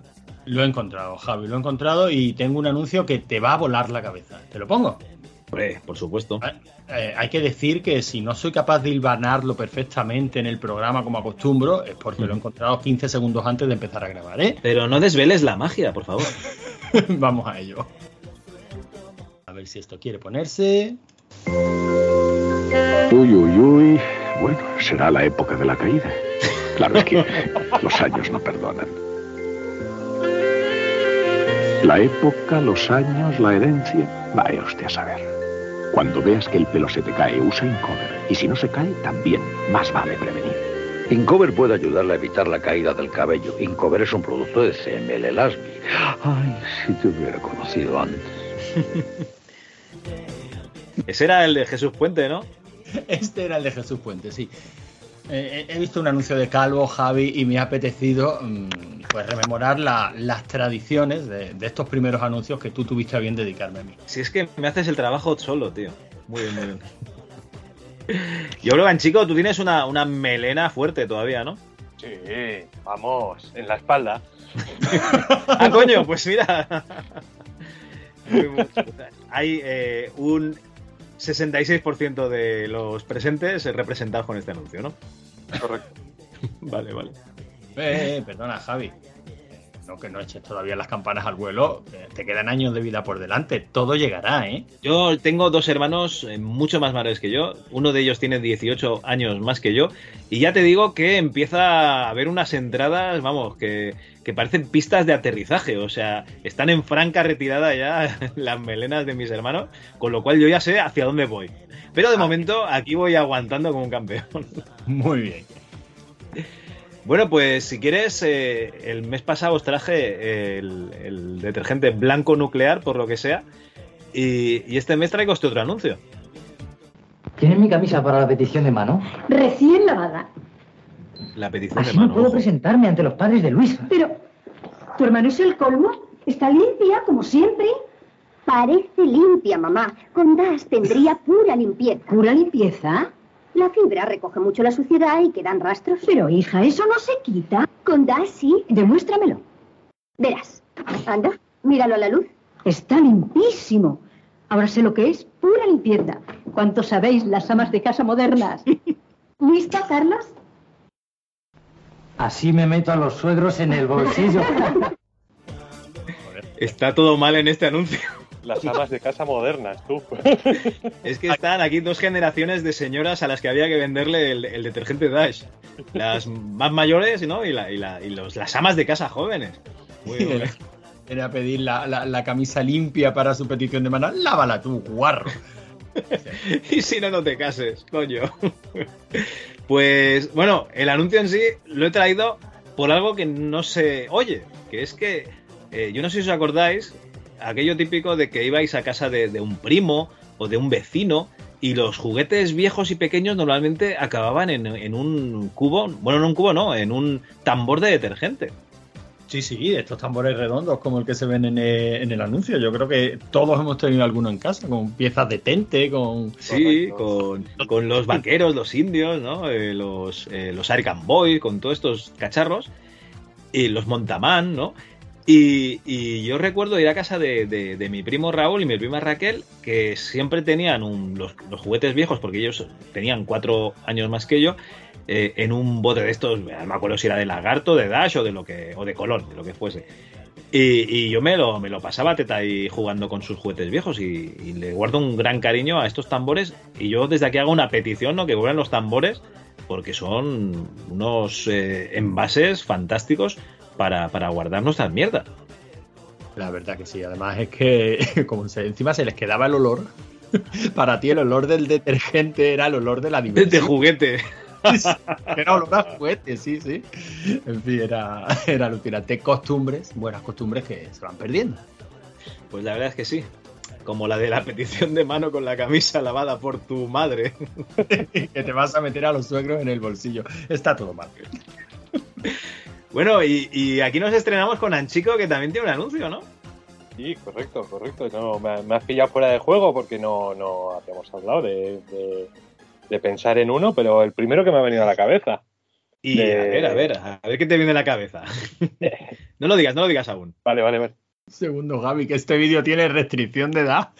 Solo se puede ver en YouTube. Vamos a YouTube. FA presenta lo último en dermoprotección. Fadermo con bactericida de origen natural. esta Como es ya estoy viendo natural, cuida tu piel. Como es natural, la protege de contagios. Fadermo, como es natural, tu piel lo prefiere. A ver, restricción de edad porque se ve una tetilla. Por favor, YouTube. Tetilla, eh. Dos tetillas se ven. Correcto. Lo estoy viendo ahora y una tapada luego, se ve todo aquí. Eso, eso ya no se ve en la publicidad de, de hoy en día, ¿eh? Y es que No, no, la verdad que no, es bastante más. No, no, no, no, mm, ya no se ve. Se está instagramizando, ¿no? La publicidad actual. Hombre, se, Bueno, ven a ver. cosas, se pueden ver incluso cosas peores, aunque se vea menos carne, pero, pero ya carne, carne ya no se ve en la tele. en- Yo es en que yo diría que a principios de los 2000 eh, los anuncios estos que salían pechos ya cantaban mucho, ¿eh? Decías, joder, se han atrevido, ¿sabes? El Sí, el honey, el honey, honey también. Natural honey. Ese, muy bien, hostia, muy bien, muy bien.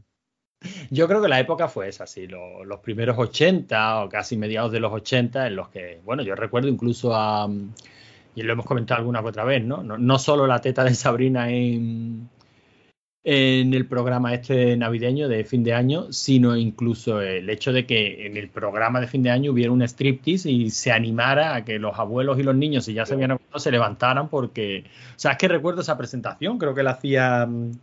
¿Quién era? ¿Quién presentaba? La de la chica Yeye, joder. La chica Yeye, exacto. Oh, Concha Velasco. Concha, Oye, y las, las mamachicho.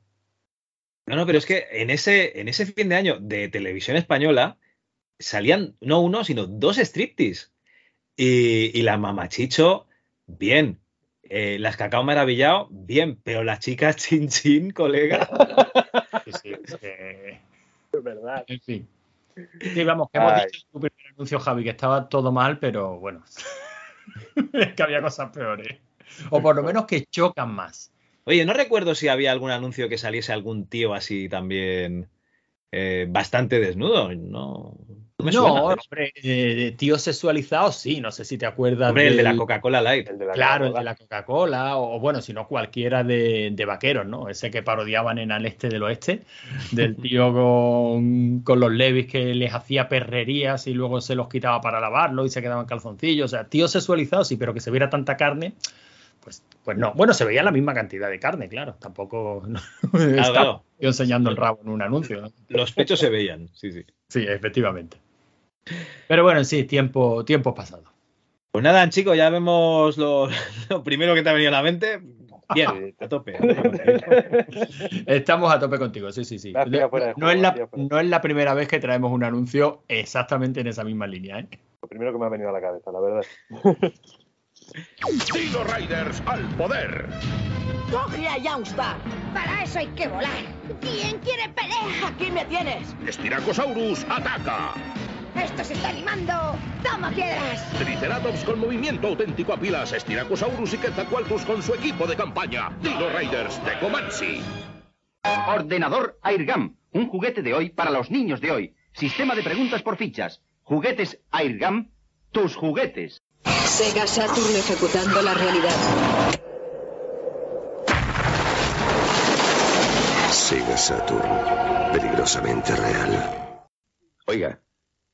Sí, sí, usted. ¿Quiere ver algo increíble?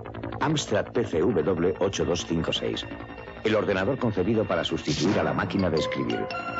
Con monitor, unidad de disco, teclado en castellano e impresora. Todo con un solo cable. Amstrad PCW 8256. Completo, profesional y su precio lo más increíble. 129.900 pesetas. Amstrad. Increíble. Muy bien, pues mientras nuestros dos amigos se van equipando para su nueva misión, vamos a ver con Greta cuál va a ser su misión en el ciberespacio, ¿de acuerdo? Así que chicos, ir corriendo para allá para prepararnos. Y Greta, por favor, cuando quieras, cuéntanos dónde y en qué consiste el reto de estos chicos. Adelante, Greta. En el primer nivel, el objetivo de Alberto es encontrar las tres monedas de oro que esconde la tumba faraónica. Esquiva las bolas de fuego y las afiladas lanzas si no quieres que te resten energía. Encuentra el mecanismo que abre las puertas y ten mucho cuidado con la momia. Si cumples con éxito tu misión, ganarás estos dos fantásticos ordenadores 386 para tu equipo, con un disco duro que rompe con todo y un monitor en color superatómico. En el segundo nivel, Pablo penetrará en una cámara mortuoria llena de trampas. Tu misión es encontrar también tres preciadas monedas de oro. Ten mucho cuidado con las bolas de fuego que pueden abrasarte el coco. Si logras superar este nivel, ganarás estas dos magníficas impresoras para tu equipo. Todo el universo gráfico a tiro de tecla. Si lográis pasar al tercer nivel, los dos juntos os enfrentaréis a Tirana, Diva y Arpía. Ella intentará por todos los medios que no le arrebatéis sus tres órbitas flotantes. Evitad el acoso de su legión de espectros y tocad el reloj de arena que congelará los movimientos de vuestros enemigos durante 5 segundos. La victoria total en la zona de juego os conduce al flipante mundo del CD-ROM. Si superáis este tercer nivel, ganaréis estas dos unidades CD-ROM que os permitirán disfrutar de lo lindo con lo último en informática. Audio de calidad digital, búsqueda de datos a velocidad ultra rápida y una capacidad de archivo portentosa. Desde videojuegos hasta programas de ciencias naturales, pasando por una enciclopedia impresionante para que veas y oigas. Buena suerte. Muy bien, veo que ya tenemos las luces adecuadas para entrar en la zona, así que ¿dónde están mis guerreros? ¿Dónde estáis? Muy bien. Corta aquí y corta para otro lado. Muy bien, chicos, ¿preparados? Pues venga, para adentro, vamos, vamos, vamos, corre. Ahí está. Bueno, Antonio, eh, fiel a tu promesa, creo que nos vas a hablar de las efemérides de abril de 1994. Efectivamente, vamos a 1994. ¿Empezamos ya? ¿Arrancamos ya, Javi? Hombre, adelante. Venga, pues entonces vamos a poner estas arpitas que, no, que nos llevan unos cuantos años al pasado. No parece que tengan fin en Ruanda los combates y las matanzas. Por eso Naciones Unidas quiere mandar a sus cascos azules para proteger a la población. Aquí estamos, en abril de 1994. Lo primero que hacemos, como siempre, es pues bueno, hacer un repasito por, la, por las noticias más relevantes de la época, ¿no? Para mí, y es la primera que he cogido, el 19 de abril, eh, Ricardo Arjona, un cantautor guatemalteco, lanzó su quinto álbum. El álbum se llamaba Historias, pero la historia buena, buena de verdad era la historia del taxi. Ya está amaneciendo, la noche se va, el sol en el cielo llamándome está, y salgo a la calle. No la voy a pinchar por una razón muy sencilla, Javi. Porque si la pincho, la dejo entera y son cinco minutos de canción. Pero esto es una auténtica maravilla. No la, nos la dejas para los comentarios del programa y la ponemos ahí, si quieres. Vale, sí, sí, pues la, la pondremos porque es una auténtica preciosidad esta historia del taxi de, de Ricardo Arjona. El 29 de abril, pues Luis Roldán, es director de la Guardia Civil, se da la fuga. ¿Alguien se acuerda la fecha de hoy de Luis Roldán? El director general de la Guardia Civil, acusado de malversación de caudales públicos, prevaricación, cohecho, apropiación indebida, fraude fiscal, falsedad documental, abuso de autoridad.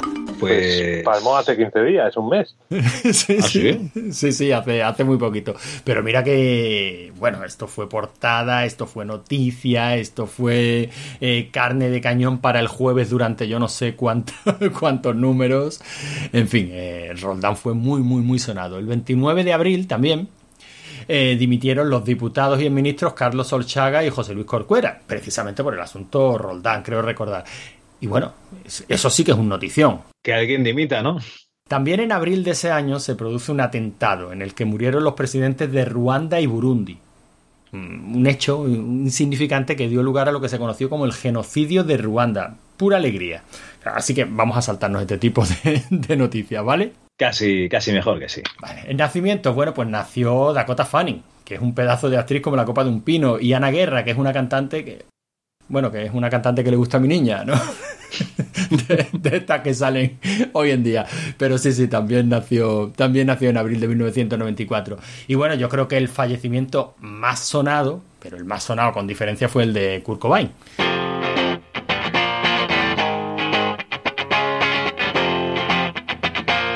Que se falleció a sí mismo con un tiro de escopeta en la cabeza que era incompatible con la vida, de, de- todas, todas, vamos. Hostia, yo me acuerdo de, de Kurt Cobain de, empezar a escucharlo y decir, oye, ¿cómo mola esta música? A, a los dos años decir, joder, otra puta vez la canción de Nirvana. La verdad es que se dio, fue un fenómeno musical brutal, intenso, rapidísimo y que finalizó abruptamente, ¿no? Bueno, la carta de Kurt Cobain es para leerla, ¿no? La tengo aquí enterita, pero no la voy a leer, Javi, no queremos, no queremos tristezas. Este hombre tenía graves, graves, graves problemas existenciales y, y en esta carta se ve, ¿no? Y bueno, decidió acabar con su vida. Y yo creo que por eso se, se acabó convirtiendo en el mito que es hoy día, ¿no? Es triste decirlo así, pero está claro que una muerte a tan temprana edad es lo que te acaba convirtiendo en un mito antes de que... Sí, sí, si no te conviertes en Axel Rose a día de hoy, que acabas cantando con los ACDC y, y pareciendo que eres Axel Rose y toda su familia junta. Sí, sí. La verdad es que es así. Bueno, también murió eh, Ignacio Quino, que era un director español y catalán. No sé si os suena el nombre, pero estoy seguro de que hay algunas pelis como La caliente niña Julieta que, que os sonará. o sea, este tío dirigió mucho, pero y la verdad dirigió mucho y bien. Y es del típico director español que, que, que tenía auténtica calidad, pero en la época del destape, pues había que seguir comiendo y dirigió mucha, mucho destape erótico, facilón y, y no especialmente memorable, ¿no? Bueno, eh, de trabajo de, de subsistencia, ¿no? Claro, sí, sí, currar. Sin embargo, este tío tiene una peli que se llama El Judas, no sé si la has visto, Javi. No me suena ahora mismo. Pues es un peliculón, la verdad es que es un peliculón. Y además es una peli muy curiosa porque es la primera película que en pleno franquismo, poco después del final de la, de la guerra civil, se pudo rodar en catalán y estrenar en catalán. ¿Y se estrenó en catalán? No fue un estreno nacional, o sea, pero sí se permitió, digamos, que se rodara una versión alternativa, se rodaron dos versiones, ¿no? Lo mismo que se hacía en el cine de Hollywood, una en castellano y otra en, y otra en catalán. Pero se permitió el rodaje de esa versión en catalán y que se pudo exhibir en algunos pueblos de Cataluña específicamente, en los pueblos en los que estaba ambientada la, la peli. Pero Ah, bueno, es curioso. pues qué curioso. O sea, este tío puede, pudo mm, rodar la primera película en catalán de, después de la guerra civil. Ya, ya, muy bien. Nos vamos, si te parece, ahora a las portadas de la, de la revista. Tú sabes que a mí estas portadas me reconfortan un montón. Un montón por... Sí, sí. Bueno, ya lo, lo decimos en todas las efemérides, pero, pero bueno, vamos, seguimos. Alarma en Europa. Los comunistas serbios hacen frente a la OTAN. Bueno, ya estamos. Siria e Israel harán pública su paz tras la entrada en vigor de la autonomía de Gaza y Jericó. Estos, estos siguen igual y seguirán igual, me temo, toda la vida. Eh, portada del ABC, en primera, primer plano, nuestro Felipe González. Mira lo que guapo está leche. Los trabajadores cobrarán menos en sus nóminas por el aumento de las cotizaciones a la seguridad social previsto por el gobierno. Pero tendrán mejores médicos. Redondo denuncia una ofensiva generalizada del gobierno contra los trabajadores. Sí, señor, a muerte, iban a por ellos a muerte. Eh, pero bueno, me, me tengo que quedar con un reportaje que, que ocupó bastante, bastantes páginas del diario El País y uno de los titulares de entrevista exclusiva con Boris Yeltsin. A Rusia nadie la puede ayudar. ¿Y eso qué, qué le pasaba? Eh, bueno, esa es la crisis económica del año del 94. O sea, Rusia, la perestroika la destrozó económicamente y, bueno, si no entró en bancarrota, poco le faltó. Esos años fueron durísimos para Rusia, un pueblo que, por desgracia, está acostumbrado a pasarlo francamente mal. No gastaban gas los alemanes. ¿Qué pasa aquí? En fin, esa, esa era la noticia. Y para irnos a portadas un poquito más alegres, no sé si la tienes delante, Javi, la del muy interesante. Sí, bueno, un poco más alegres. Cáncer de pecho a la caza del gen asesino, no sé. No, coño, no te quedes con eso. Quédate con la familia que está sentada en el sofá y dime si le cambian la ropa, si esto no puede ser una portada de una publicación digital hoy en día. Sí, sí, son las gafas VR a tope. Llegan los cibernautas, interactividad y redes virtuales. Y ahí vemos, pues eso, una familia con unas gafas muy parecidas a los que pueden ser unas Oculus Quest 2 incluso con unos guantes hápticos, ¿no? El chico lleva un guante, también te digo. La Sí, chica sí. no, el chico lleva un guante y, y- y no sé, y está Vale, sentado en el sofá. Vale, Javi, vale, vale, vale. No, no sigamos profundiz- profundizando en ello. Pero bueno, hay un bebé que también lleva la gafa. También, también. Fíjate, eh, es que hay tecnologías que parece que les cuesta, ¿eh? Parece que les cuesta mucho, mucho, mucho, mucho llegar a sentarse. O sea, solo ahora, solo hoy, parece que empezamos a ver esto de la realidad virtual como algo asequible, posible, mm, usable. Bueno, pero porque lo dice. Porque lo dice gente que ha cambiado el mundo. Entonces ahora están. eh, pues Google, ¿no? Está Facebook diciendo que, que ya por fin que vamos a las, a las VR y entonces te lo crees. Pero claro, eh, eh, las VR han estado ahí desde, desde el principio. Sí, sí, hombre, claro que sí, sí. Se ha intentado desde siempre, pero nunca han llegado a, a cuajar. Te he puesto también la portada del Playboy, ¿vale? De abril de Ujú. 1994. Que es la, la mejor alegría que me has dado este mes. Por eso, sí lo he hecho pensando en ti, pero sin embargo, fíjate que también tiene un titular que dice The Russian Move Invades the USA. the USA". Eh, no sé qué pasaba con los rusos en esa época, pero... Y por supuesto, tu revista favorita, la Nuevo Vale. Espera, espera. Que lo que pasaba es que se iban de, de Rusia, ¿no? Y por eso invadían Estados Unidos. Pero yo me quedo con este otro titular que es Or- Orgasmo Online. Does it compute for you? Está, está chulo esto. ¿eh? Eh, sí, bueno, no, no he leído el artículo, sabes que la Playboy a mí me interesaba por los artículos, pero no he llegado a, a leer. Este no, ¿no? Vale, en la nueva Vale nos amenazaban de que Jason Presley y Luke Perry abandonaban la serie. Por supuesto, hablábamos de sensación de vivir. No recuerdo si la abandonaron o no, pero qué guapos eran, ¿eh? Qué guapos. Y mira, con póster de Jason Presley, de Johnny Depp y de Platón, que será Platón la película, no sé qué es esto. No, Platón será el grupo este musical. Ah, había un grupo musical que se llama Platón, es verdad. sí, sí, sí, porque no te tenía una canción preparada, si no te torturaba con ello. Persiguiendo el mismo sueño te encontré. Vale, vale, no, no, tranquilo. Uy, Johnny Depp se desnuda en el cine. Mm.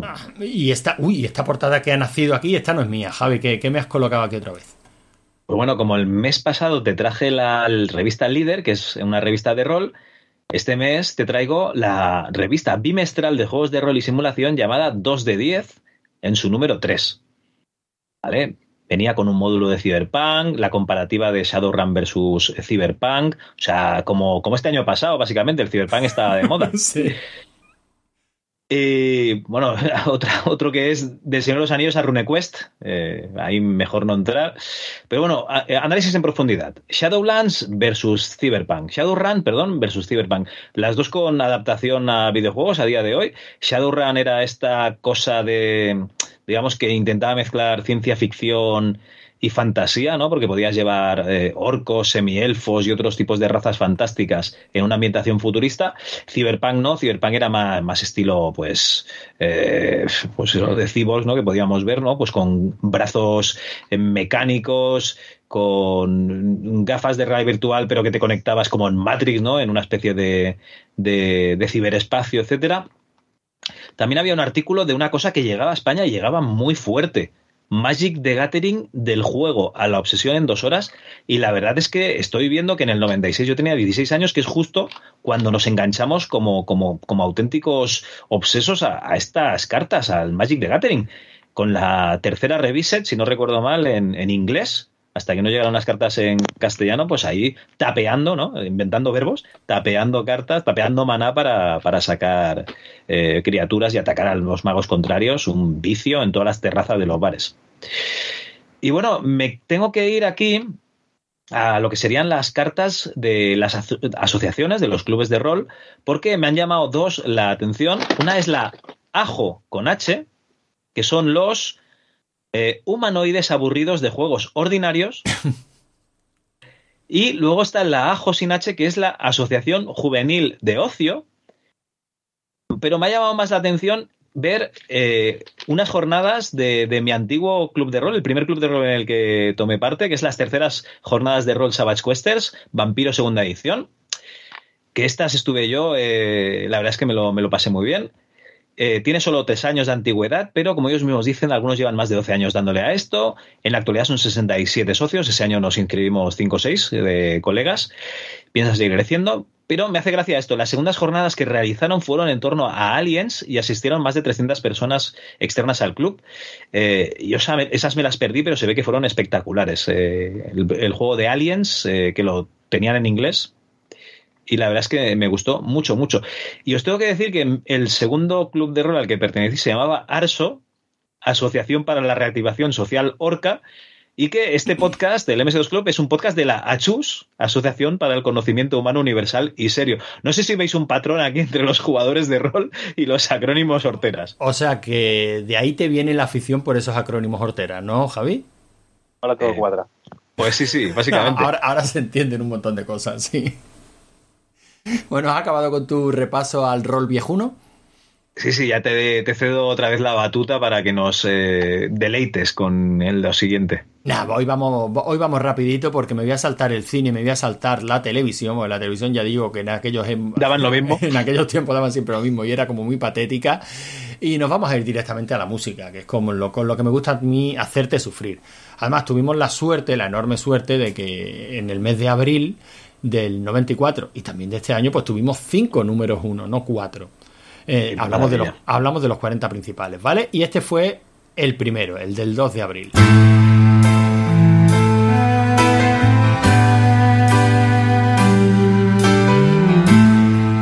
Venga, a ver si lo conoces, Javi.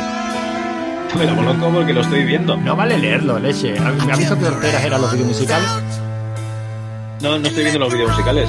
Estoy escuchándolo. Hombre, a la que, a la que comienza la canción ya, ya, ya se ve que es Aerosmith. Sí, ya se, le, se les conoce rápido. Bueno, pues la canción era Amazing de Aerosmith y bueno, yo creo que el mes no empezaba mal. Esta era la que la que llevaba un montón de pañuelos ahí atados al, al, al mástil donde tiene el micro. Esta es la que tiene un rollo como muy de de multimedia, de CD multimedia de la época.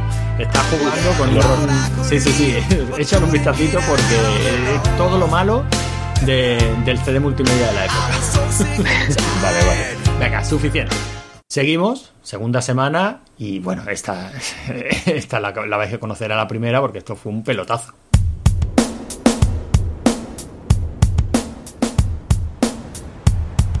Como tú lo estás leyendo, Javi, chico, a ver si tú reconoces esto antes de que empiecen a cantar.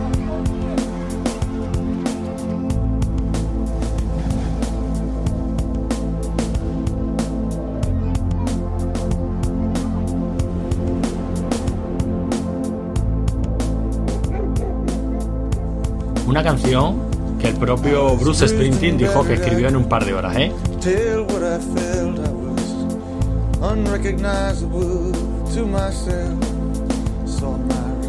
Vale, de momento, este mes todas buenas, ¿eh? Hombre, hasta ahora no se pueden poner pega. O sea, y es que el tío dice que la escribió en dos horas, ¿eh? Que le encargaron una canción para la peli y que, y que dos horas tardó en escribirla. No sé si es una como, vacilada como que Stephen marcó. King, que iba tan encocado que luego no se acordaba. ¿o? No lo sé, pero a mí me parece una copla impresionante. ya ves. Venga, vamos a ver si seguimos igual de bien. Me temo que no. Y nos vamos a la tercera semana. A ver, a ver. Que oye, tiene su punto, ¿eh? Ella sí que tiene su punto.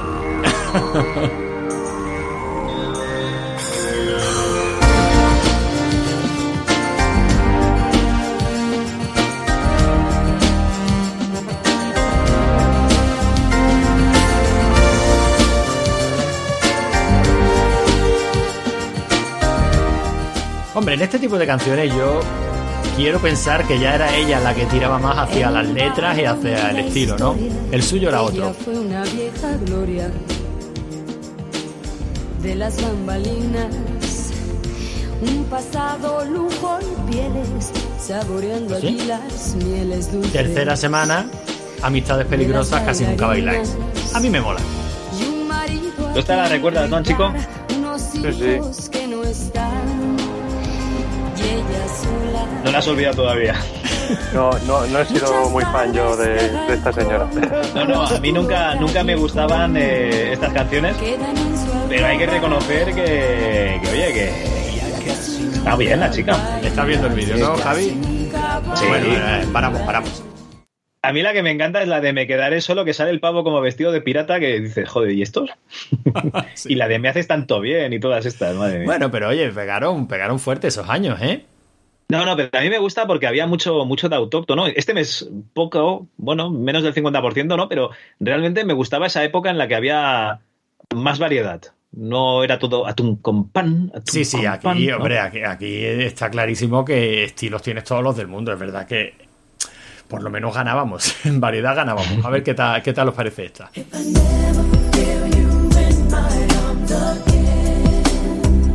Ya se ha jodido el mes. Me cago en la leche. Bueno, una baladita tontorrona. En fin, qué necesidad de sufrir. Esta era Tony Braxton y la canción es Please Again. Y vamos a terminar el mes, yo creo que bien. Yo creo que bien. Es un gusto personal, pero yo creo que bien.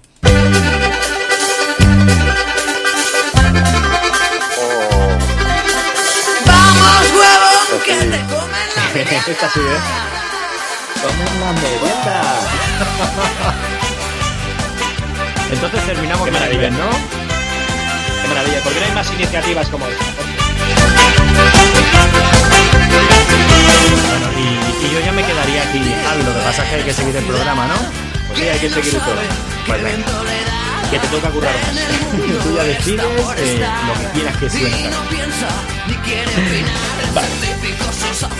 Pues mira, casi la clavamos, ¿no? Porque si grabamos ayer esto sería 20 de abril y podrías haber puesto otra de las. Ah, pero la que toca es la que toca. Y esta fue el número uno del 30 de abril de 1994. No. Esta vida es para guardar En tu mano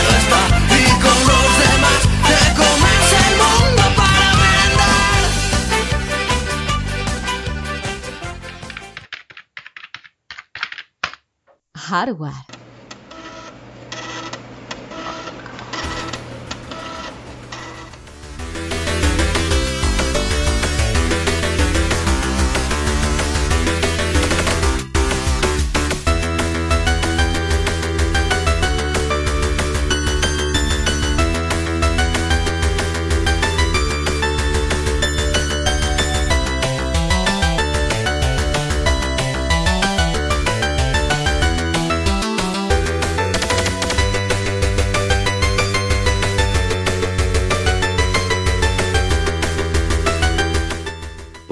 Antonio, este mes te he hecho currar. Tú curras todos los meses, ¿no? Pero este mes te he hecho currar porque te he pedido un, sistema en especial que es un sistema muy japonés, que es el, el PC88.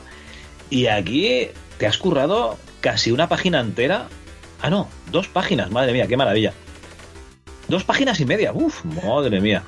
Igual te has currado demasiado. Bueno, pues eh, Antonio, tú mismo, ¿qué tal tus pesquisas con este sistema que no es tan conocido en, en nuestro país? Bueno, pues la verdad es que a mí que me encargues este tipo de curros me vienen siempre bien porque aprendo un poquito, Javi. Además, mi fuente de información la menciono ya para no mm, para que no se me olvide, pero como para todo lo que tenga que ver con historia de la informática, pues yo me he ido por supuesto a The Digital Antiquarium, ¿no? O sea que una parte muy importante de la, de la información de lo que os voy a contar ahora viene precisamente de allí, ¿no? De unos cuantos artículos que, que he estado leyendo de Jimmy Mae. Porque este ordenador es muy curioso.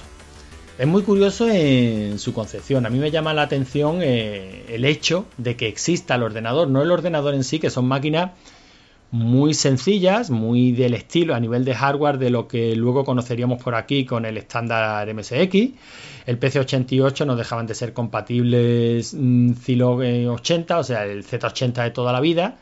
Y, bueno, te he puesto aquí una tabla con un montón de iteraciones, ¿no? Porque este equipo pues se fue actualizando, ¿no? O sea, era casi una línea de productos, no un único ordenador, no era mm, esto era una toda una línea de productos que se, entend- se extendía desde el año pues 1980 y pocos, a ver si soy capaz de leerlo, 1981, Javi, hasta el año 1900, pues ya casi metidos en los 90, ¿no? Hasta 1900, no, 1989 eh, equipos que eran, digamos, la línea doméstica de NEC. Porque NEC, eh, digamos que tenía dos líneas. El PC, bueno, tenía tres. eh, pero me estoy yendo al final de, de mis pesquisas. ¿no? Pero bueno, pues, Bueno, yo, lo yo solo sé que entender qué modelo de, de- de cacharro tienes es una tortura, porque es como eh, PC 88 y luego una ristra de, de- de números y letras detrás que flipas. Sí, la verdad es que eh, la verdad es que sí, pero básicamente ya digo, son iteraciones del mismo producto, pequeñas mejoras. O sea, solo, por ejemplo, el PC 8801, pues prácticamente fue el primero, pero no se, no se menciona, no se menciona por algo muy sencillo, adolecía de algo que estos equipos necesitaban, que eran una buena capacidad gráfica. Eh, digamos que empezamos a hablar eh, en serio a partir del PC 8801 MK2. Eh, que ya eran, ya eran ¿Cuál, el Model 10, el 20 o el 30? eh, bueno, tanto uno como otro, si te das cuenta, ya compartían pues el chip de sonido, el, el Yamaha, Sí. luego a partir del, del 81 MK2 SR, pues ya cambiaron a un sintetizador FM, el, el YM2203, en fin, todo esto son un montón de especificaciones hardware para equipos que ya digo, eran muy, muy similares a lo que aquí conocimos en el estándar MSX muy similares, o sea, eran equipos de 8 bits eh, orientados para el mercado doméstico y que en cada iteración pues iban añadiendo quizás un poquito la velocidad del microprocesador hasta donde llegaba, empezaron en los 4 MHz y llegaron a los 8. Eh, iban añadiendo algunos slots de expansión, iban teniendo algunas funcionalidades más, a partir de cierto punto pues añadieron disqueteras, los primeros no las tenían, Eh, en fin, ya digo, pequeñas iteraciones, bu- bueno, eso es algo muy del estilo japonés, ¿no? Eso de pequeñas mejoras co- constantes. De hecho, tienen hasta un nombre para, referirse a ello. Eh, vamos mejorando cada mantenemos lo que sabemos que funciona y vamos mejorando pues aquello que, que creemos que se puede que se puede mejorar, ¿no? Ese era el equipo. Ya digo que NEC tenía dos líneas de producto. Empezó con tres. Empezó con la PC60, la PC80 y la PC90. Cada uno tenía un target completamente diferente. La PC90 era para el mercado empresarial, la PC60 era para el mercado doméstico y la PC80 quería estar ahí un poquito en terreno de nadie. Y bueno, y en terreno de nadie se quedó, hasta el punto de que la propia NEC se dio cuenta de que se solapaban en muchísimas ocasiones, se ventilaron la PC60 y la PC80, las líneas PC60 y PC80, y las fusionaron en la PC88, ¿no? Que es lo que a nosotros nos ha llegado como, como el PC88.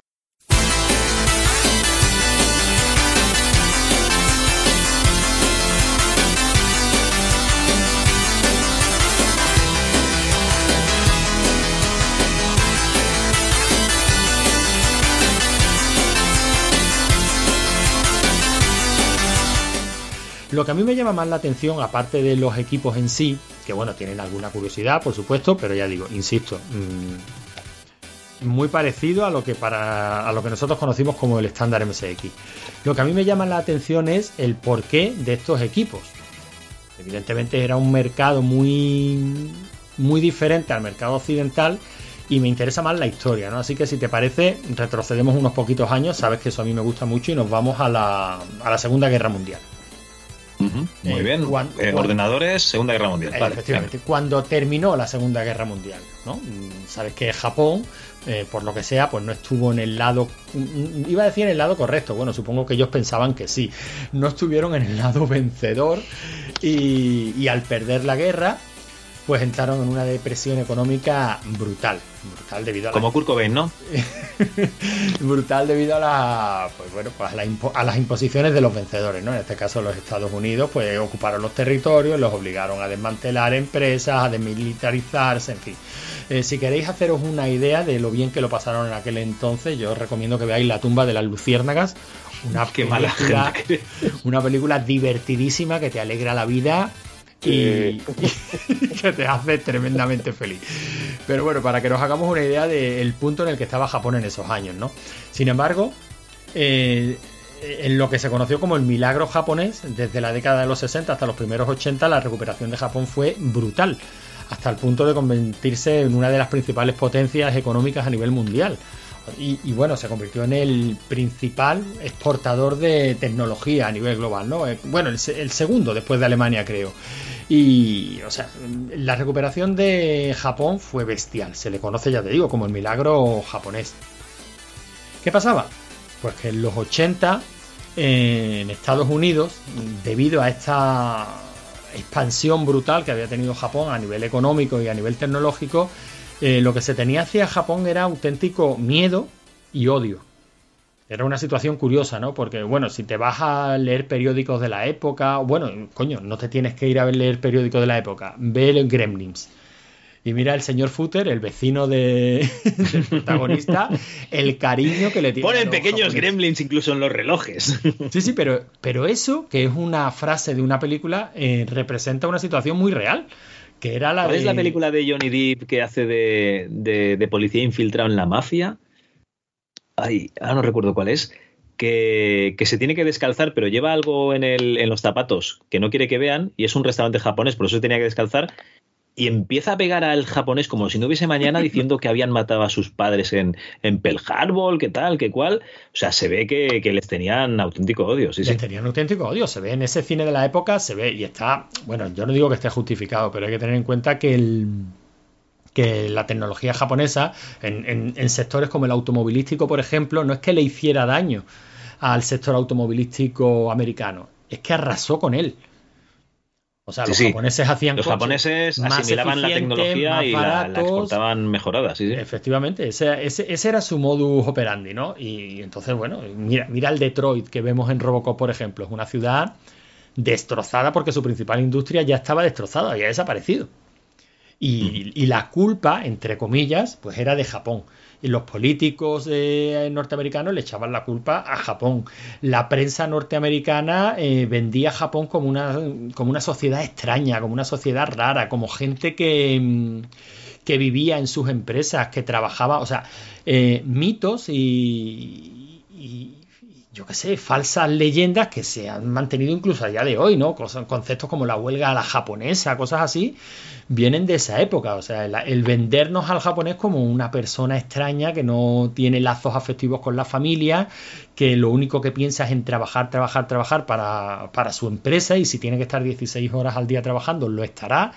Y, la prensa, pues en, Estados Unidos decía, ¿cómo vamos a competir contra esto? Que son gente loca. De hecho, y, y además ponían el concepto de incluso del kamikaze, ¿no? Heredado de la Segunda Guerra Mundial. Esa era la, la mentalidad que se tenía con Japón, con, que tenía los Estados Unidos con respecto a Japón, ¿no? Luego, eh, claro, nos encontramos con unos tíos a los que tenemos miedo, que son Japón, y un mercado del PC que tampoco estaba en el mejor momento. Cuando digo PC me refiero al ordenador personal.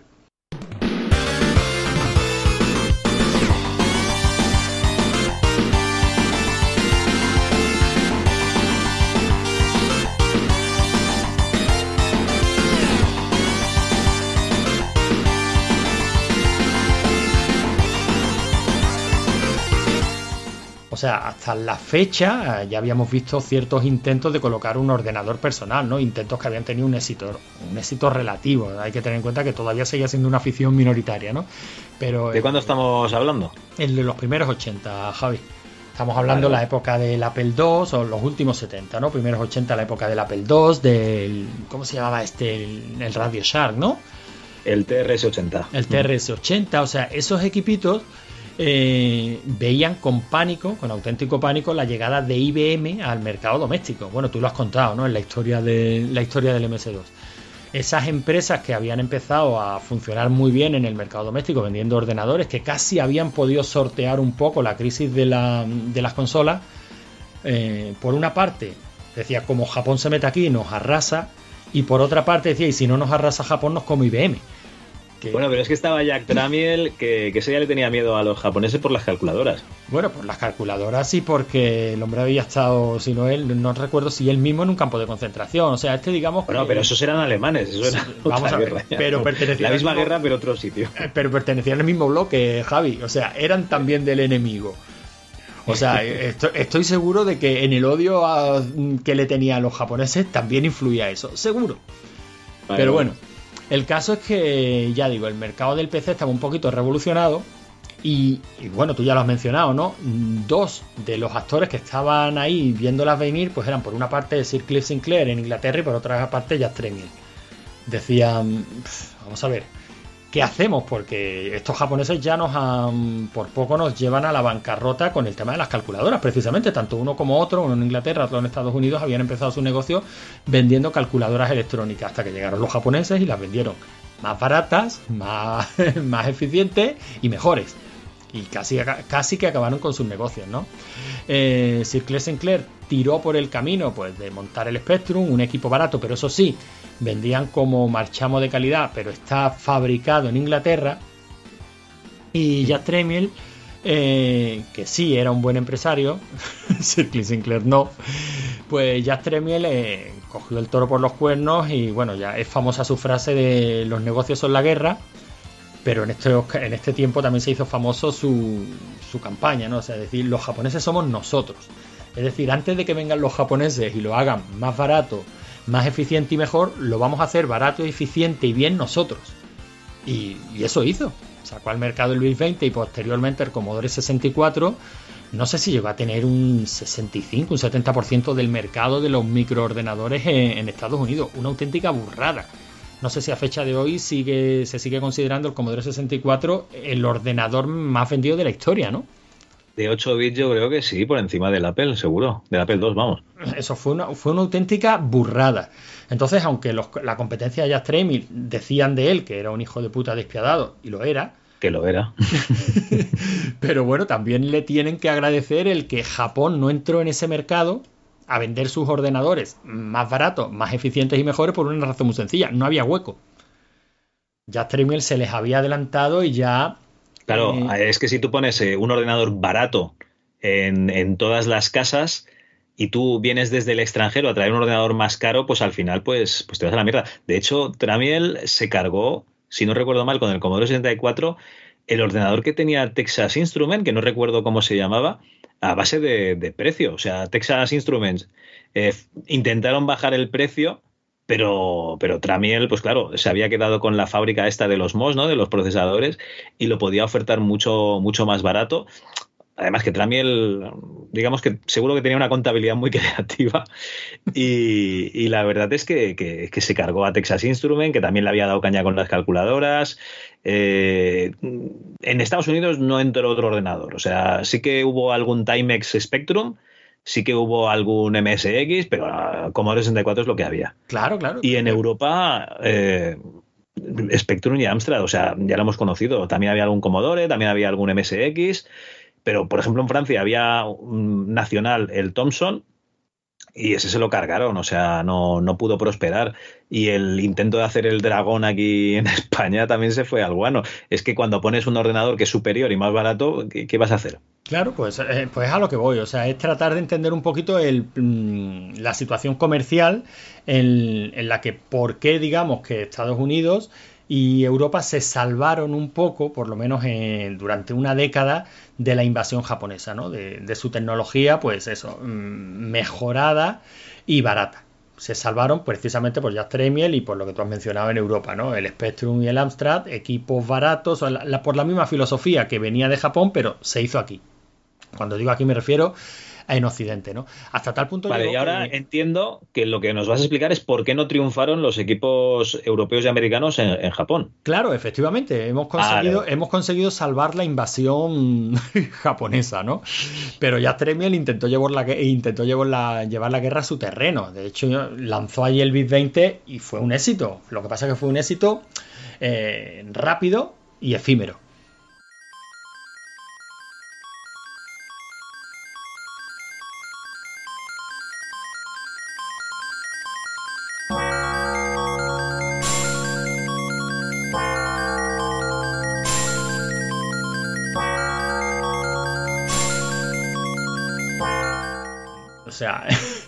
Vendió, vendió bastantes equipos, luego ya el Commodore 64 no lo pudo co colocar, hubo otros intentos de vender ordenadores occidentales en, en Japón. Cuando hablo de vender ordenadores me estoy refiriendo siempre al microordenador y al mercado doméstico, ¿no? A nivel empresarial, bueno, pues en Japón existían exactamente los mismos mainframe que, que habían en Occidente y algunos propios, ¿no? Fabricados por la propia NEC, por ejemplo. O sea, había también sus grandes empresas que competían con los mainframe de IBM. Pero estamos hablando del mercado doméstico. ¿Por qué no funcionaban? Pues era muy sencillo. Eh, por el idioma. O sea, era imposible para un occidental vender un ordenador en, en Japón. Por unas cuantas, por unas cuantas razones.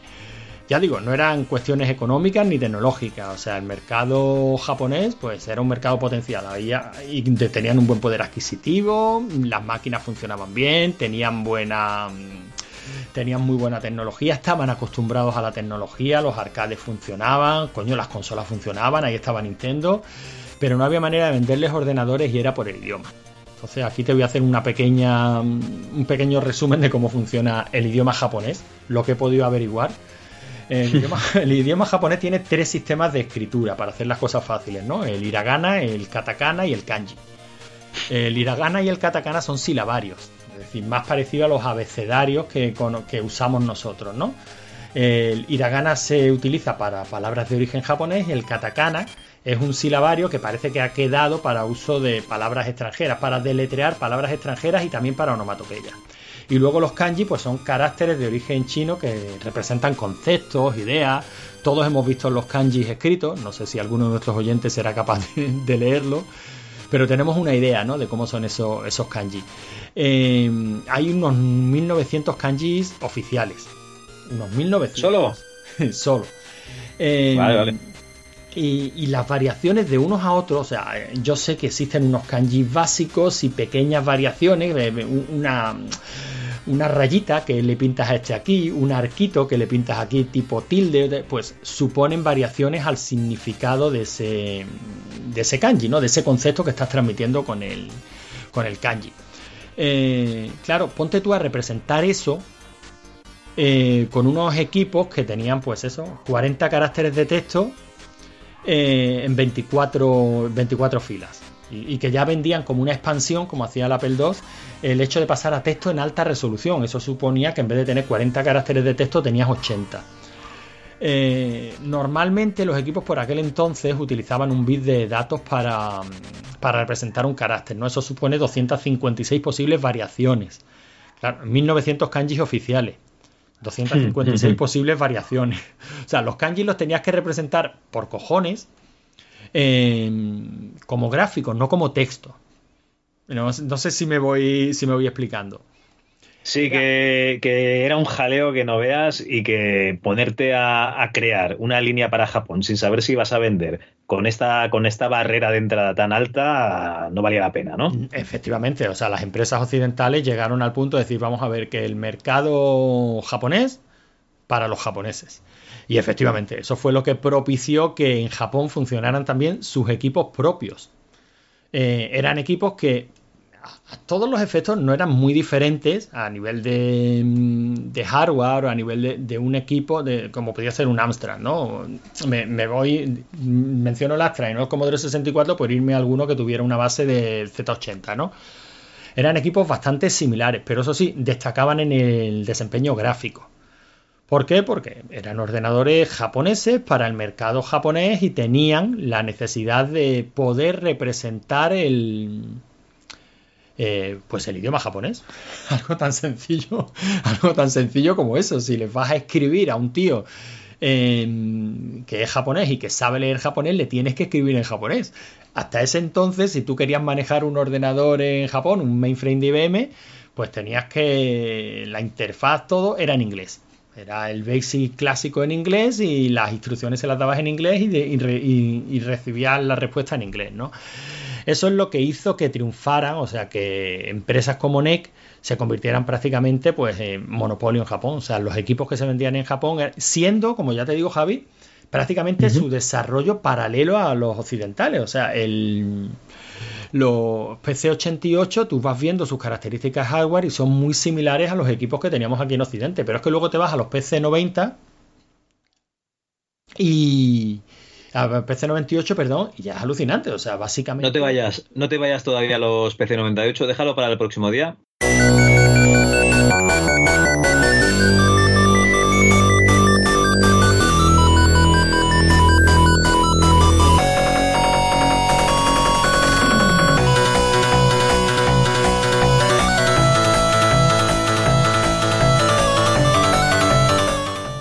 Porque precisamente por ahí quería entrar yo al, al melón y lo, lo vamos a dejar a- ahí, ¿vale? Vale, vale. pues Oye, eh, además en Japón, eh, si no me equivoco, ellos tuvieron la NES, ¿no? Mucho antes.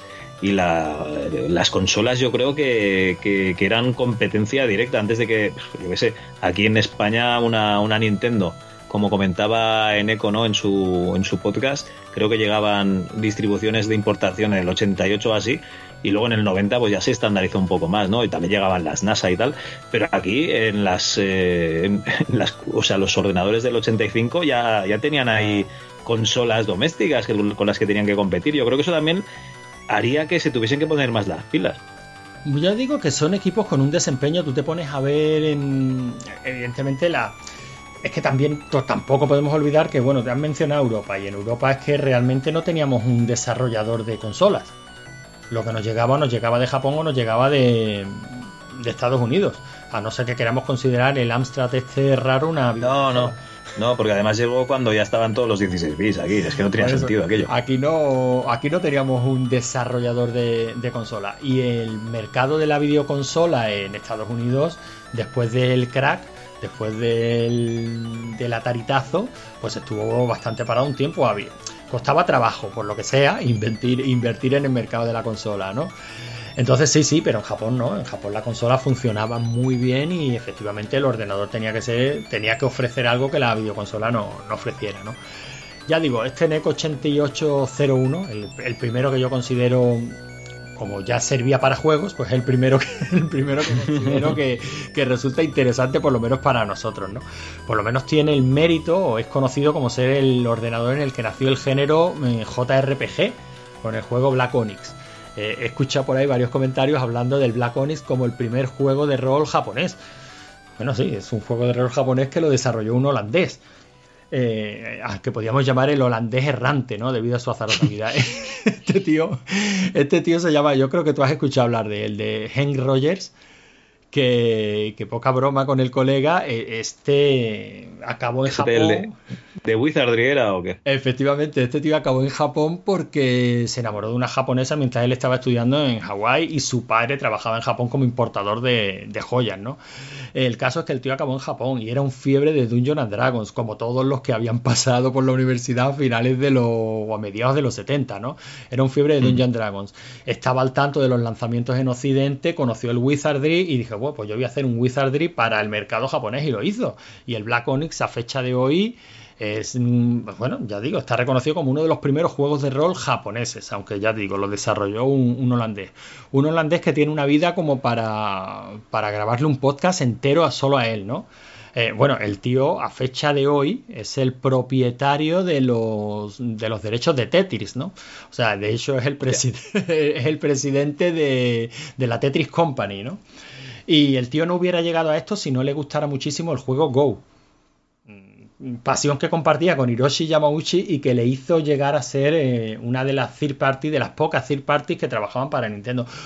Un historión, Javi, a mí me gusta pensar que si a este tío no le hubiera gustado no le hubiera gustado el Go, si este tío no hubiera estudiado en Hawái, si este tío no se hubiera enamorado de una japonesa, eh, la Game Boy en vez de salir al mercado con el Tetris hubiera salido con el, el Mad Mix Game de Topo y, y a ti te hubiera costado la misma vida conseguir que Rafa te concediera una entrevista. Pero en fin, esa, Rafa, si me hubiese quitado de, de en medio rápido. esa es otra, otra historia que si te parece no, la podemos dejar para otro día.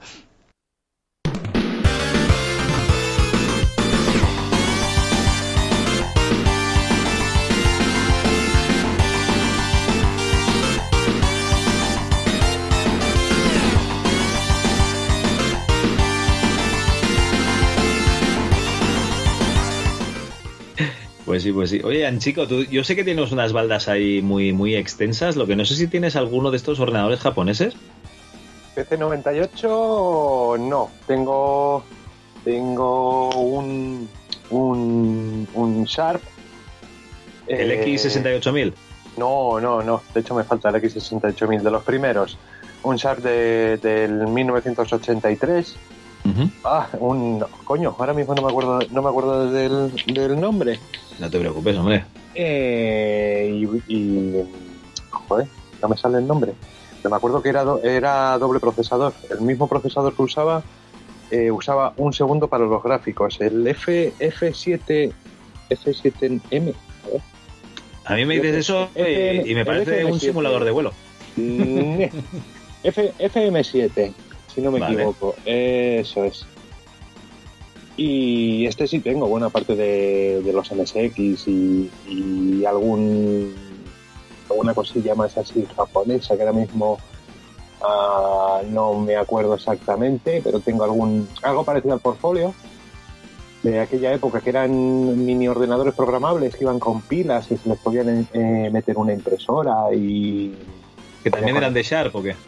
Eh, esos eran de Casio, si no me equivoco. Ah, vale, vale. Y. Pero de, de NEC. Con choras. A mí es que me hace mucha gracia eso de que cuando te pones a mirar las versiones y resulta que hay para la FM Towns, el X68000, el PC88, el PC98 y dices, joder, y todo esto. Pero claro, eh, los juegos normalmente se vendían por licencias. O sea, no nos vamos a engañar, en las casas de desarrollo europeas y, y americanas normalmente no tenían estas máquinas. Eh, se vendía la licencia, toma, haz un port ¿no? para, para esta máquina y, y ya nos paga royalties y eso.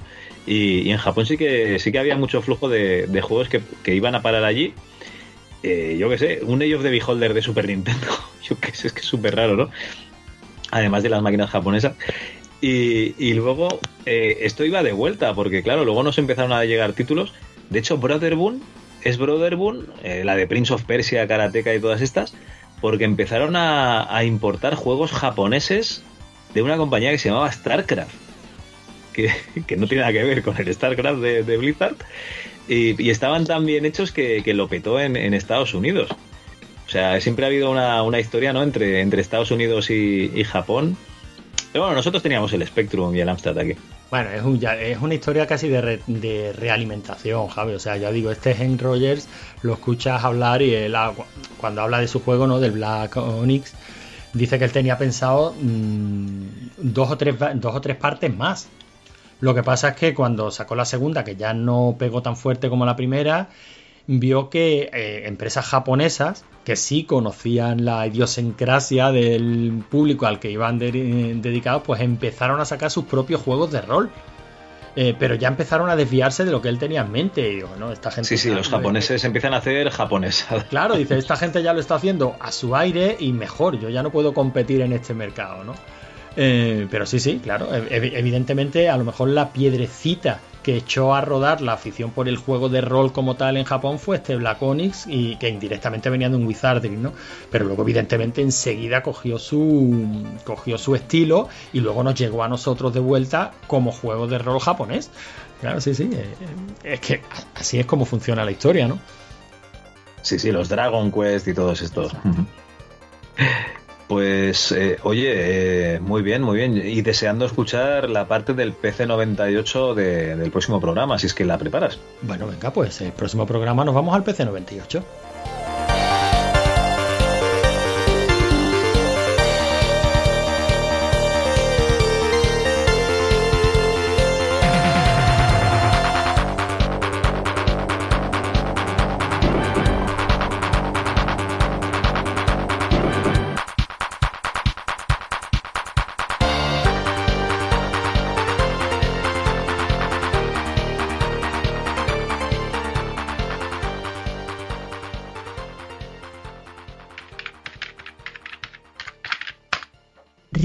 readme.txt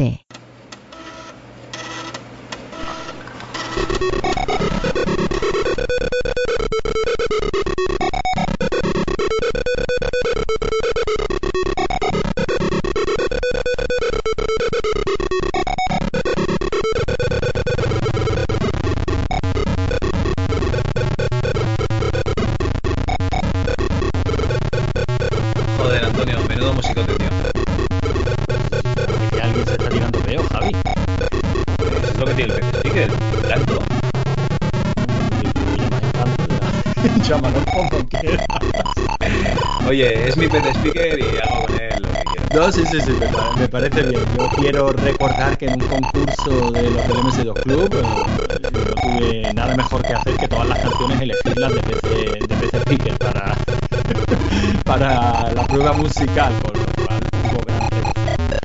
Sí, sí, todo el mundo y además eh, lo pusiste en el único programa que había un músico, también hay que decirlo. También no sé si estabas favoreciendo a alguien. Músico- que eres un tío tramposo.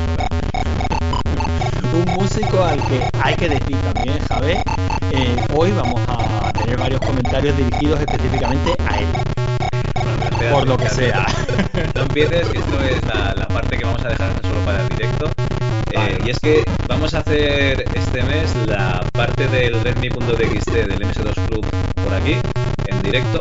Y diréis, ¿y por qué lo vais a hacer? Pues si tenéis algún feedback que dar en directo, pues aprovecháis y lo dais mientras grabamos esto. Y porque así a lo mejor mañana nos da tiempo a grabar el programa sin tantas prisas y sin que lo harán a las 12 menos 5 minutos empiece a correr como un hijo de puta para poder acabar todos los comentarios. El ceniciento del podcast. Y llama las cosas por su nombre, Javi. Sí, la cenicienta del podcast, hay que decirlo. Pues bueno, cuando quieras empezamos, ¿vale? Tú mandas. Bienvenidos a la sección redmi.txt. Este mes eh, sección en directo, o sea que a lo mejor entra algún comentario en Telegram o mientras estamos grabando alguien pone un comentario en, la web o en iVoox y a lo mejor pues, pues entra. Y, bueno, en teoría ten- tenemos que hacer alusión a los comentarios del último programa, pero es que hay que comentar también que entre el último programa y este actual, que estás escuchando, pues eh, se han publicado tres floppies. Que vaya pedazo de floppies, porque nos hemos estrenado con, reporteros richaracheros. O sea, es como si hubiésemos subcontratado las entrevistas, ¿no, Antonio? Yo. Para, para mí también ha sido una sorpresa, ¿eh, Javi? Ya, bueno, yo no me canso de decirlo. El MS2 Club es tu niña bonita y tú haces con ella lo que te da la gana. Y yo, como un oyente más, eh, algunas veces me encuentro en el feed del MS2 Club, pues joyitas como las que como las que hemos tenido este mes. O sea, yo que yo, yo estaba ya te digo como niño con zapatos nuevas, nuevos y ese mm, y ese floppy eh, que hemos subcontratado, cuya entrevista hemos subcontratado, joder, es que es una joya. Una, he esos. pasado bomba. Eso, sí, sí. la- Había, pues eso, el, el Floppy 25, que este fue una entrevista que se sacó de la manga Miguel, más conocido como MD Trooper, el que casi gana el concurso de MS2 número 4 que se hizo en vivo en Madrid. Eh, pues nada, Miguel es un fan del, del software libre, el- cada uno tiene sus taras, ¿no? Él está con Linux a tope, cada uno es como es. Y Eh, eh, que este es el año de Linux en el escritorio, ¿eh? por supuesto, el 2022, ahí a tope. Pues el tío está detrás de un proyecto que se hizo Ramón Soto, que es un chaval que hackeó el PC Fútbol 6, o sea, y explica un poco el proceso, ¿no? Que tuvo que convertir un poquito lo- los datos y tal, ¿no? Por, por- bueno, más que convertirlos, es que son bases de datos y sacar los datos y tal. Y eh, se conectó a la API del FIFA para sacar los datos de los jugadores de verdad, interconectar los datos de hoy en día con el PC Fútbol 6 y se pegó la currada padre para, para que la gente que esté con su PC Fútbol 6 ahí a tope en Windows o en Wine, ¿vale? Para los amantes del software libre, pues eh, lo puedan utilizar pues con Cristiano Ronaldo, Messi y todas esas estrellas de, que le gustan a la gente del fútbol. Hombre, la verdad es que una forma, como otra cualquiera, de esperar la muerte, pero, pero es alucinante. Creo que lo hemos comentado en el programa muchísimas veces, Javi, y a mí me sigue alucinando eh, coño, el interés, las ganas, el tiempo, el esfuerzo que pone la gente en mantener vivos proyectos como este, ¿no? O sea, el PC Fútbol me consta que hay muchísima gente que le sigue dando y bien. Y, y si no fuera por los aficionados y por cosas como esta, pues la verdad es que hubieran ido quedando poquito a poco en el olvido, ¿no? Porque al fin y al cabo uno de los grandes, si no el gran logro del PC Fútbol y el gran valor del PC Fútbol, aparte de todo el tema de gestión, era la base de datos, ¿no? Poder mantener actualizada esa base de datos, yo creo que es oro puro. Sí, sí, además dentro de poco, como tendremos a Carlos Abril que nos explica pues cómo lo hacía al principio la base de datos del PC Fútbol y cómo se fue, digamos, ampliando la plantilla y tal. Que bueno, que tengo media entrevista grabada, falta la, otra mitad cuando pueda quedar con él, porque nos ha pillado la, la Semana Santa por medio. Además lo tendremos ahí de primera mano y nos dará su opinión de que eso, de que sigan utilizando el software que creó hace 30 años. A ver qué ver, supongo, supongo que le hará ilusión, pero bueno, ya, ya veremos, ¿eh? Coño, como a cualquiera. Es como si de aquí 20 años te dicen, hostia, he escuchado un rigor y criterio, un MS2 Club que sales, Antonio. Tú dirás, joder, qué, qué- qué orgullo y satisfacción. Eh, bueno, sí. También publicamos el floppy 26 de triple comando a comandos con Julián Alarcón. Lo siento mucho, yo no me pude resistir en poner este título de mierda, pero es que la verdad es que me hacía mucha gracia. ¿Por qué eso? Porque su primer juego en Spectrum, eh, que salió para otras plataformas, pero bueno, la programa en Spectrum, era triple comando y le pegaron la patada justo cuando estaban ahí ideando el comandos de su propia empresa, que además yo no tenía ni puñetera idea de quién era este señor, Julián Alarcón, y la entrevista yo me quedé flipando, ¿no? Porque es un, un señor que estuvo en, en Topo, eh, sacó sus juegos con Drossoft porque en Topo ya decían que en el 88 que ya había demasiado videojuego. Eso es lo que pasa cuando tienes gente que te hace videojuegos cada tres meses, ¿no? Como Rafa Gómez. Y luego eh, resulta que, que se monta una empresa llamada Paradise Interactive Software, que es suya, que hizo unas aventuras gráficas para la Computing Gaming World, para la revista, que regalaban cada mes, encima con concurso y todo, ¿vale? O sea, si te pasabas las aventuras podías eh, ganar una serie de premios, que no estaban nada mal. Y yo le contacté por esto y me entero que es el pavo que, fundó la empresa que luego sería Piro directamente, o Pyro, como le quieran llamar. Así que, que nada, conocemos la versión o la parte ¿no? de, de Gonzo, de, de los hermanos Dolcet, etcétera. Pero, oye, no está mal saber cómo empezó un poco toda esa empresa. Bueno, yo, sobre esto quiero opinar poco. Quiero opinar poco, porque, bueno, ya sabes lo que decía mi abuelita, Javi, tú lo sabes, ¿no? Si no vas a decir nada agradable, pero sí es verdad que conocemos la parte bonita, la parte de jóvenes emprendedores que creen que se pueden hacer videojuegos a, nivel en España y plantar cara en el mundo después de la tan cacareada Edad Dorada y el nacimiento de Piro y ese comando y ese sitio internacional, pero las puñaladas por la espalda que se dieron entre bambalinas, yo es la primera vez que lo, que lo había escuchado, ¿eh? Y la verdad es que me, me impactó muchísimo. O sea, es, eh, estaba escuchando la entrevista y digo, joder, aquí vamos a tener aluvión de comentarios. Estoy seguro de que esto a la gente le ha llamado la atención, pero no, se ve que es- estamos todos cómodos en el en la historia oficial y buen rollista y bonita de- del software español y, y bueno, no era todo tan bonito, ni tan buen rollista, ni tan, ni tan ideal. A mí me deja de ser un negocio y un negocio en el que se mueve pasta, pues al final eh, las puñaladas tienen que volar también. A mí la verdad es que me encantó porque venía de Sí, la seguro que a él aquella- también le hizo muchísima ilusión y... ¿A quién? y- Ah, no, no, no. Me encantó, me encantó que le pegaran la patada de su propia empresa. Lo que me encantó Ya, fue. ya, te entiendo. Joder, no jodas. Sí, sí, Qué sí, cabrón que eres. estuvo- de puta madre. Bueno, pues eso, a mí me encantó. Vio para mí a la altura de los developers eh, programando en la pica de la cocina. Yo ahí lo dejo. Sí, la verdad es que estamos descubriendo la edad de. de, de- de- de- ¿Cómo le llamamos? piedra, ¿Cómo la ya lo llamamos, dijeron. Javi? La, La edad de la piedra software español, sí.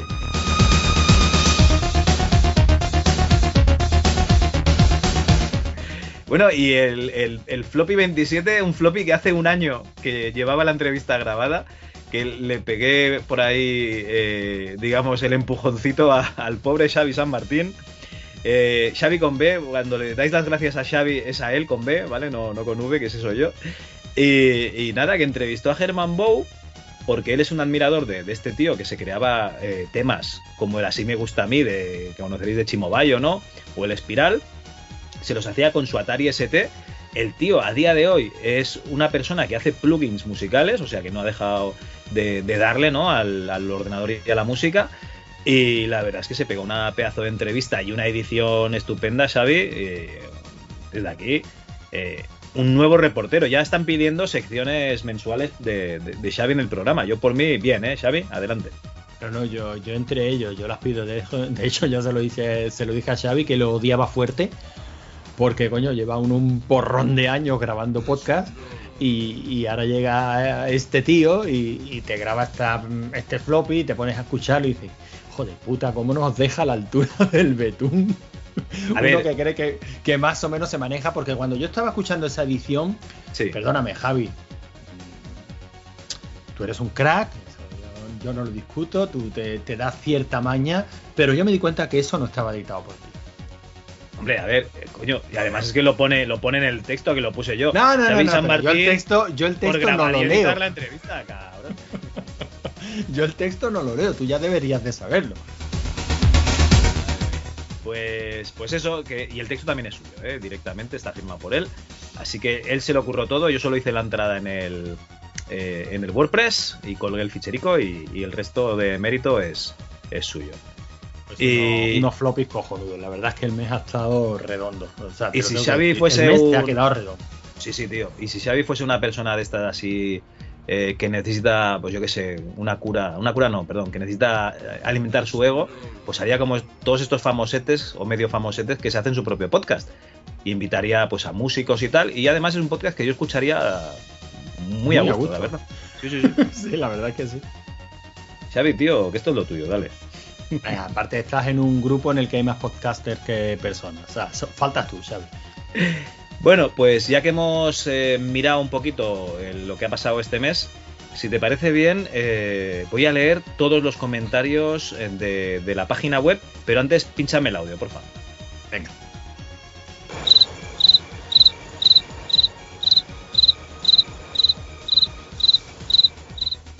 Pues eso, hasta aquí. Estos son los comentarios de, de la página web, espero que os hayan gustado.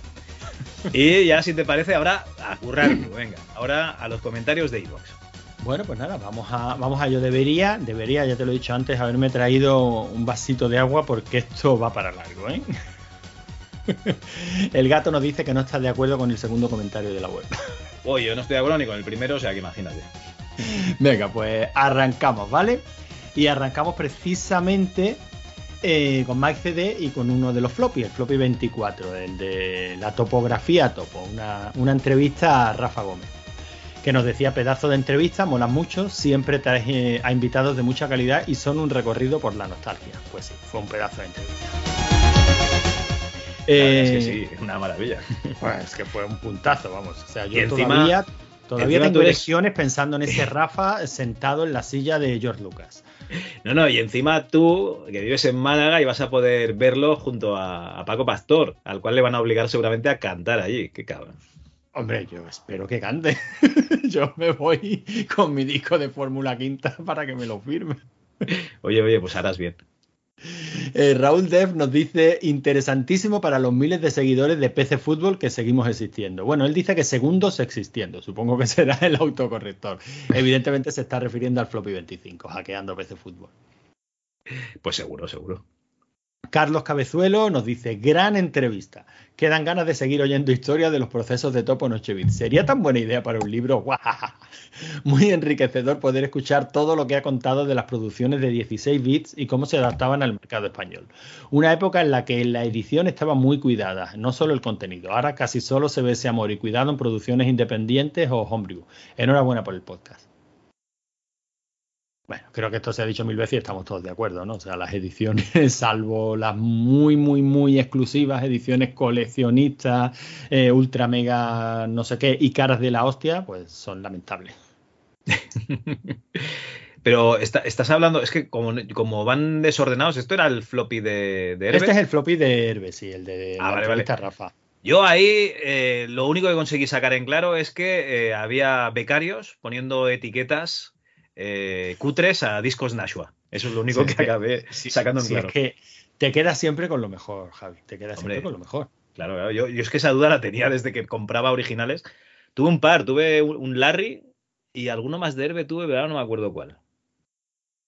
Bueno, yo creo que alguna que otra vez te lo he comentado en el programa. Eh, la colección mía de juegos originales de PC asciende a la terrorífica cantidad de cero unidades. Por el interés de la cifra, repetimos, cero unidades.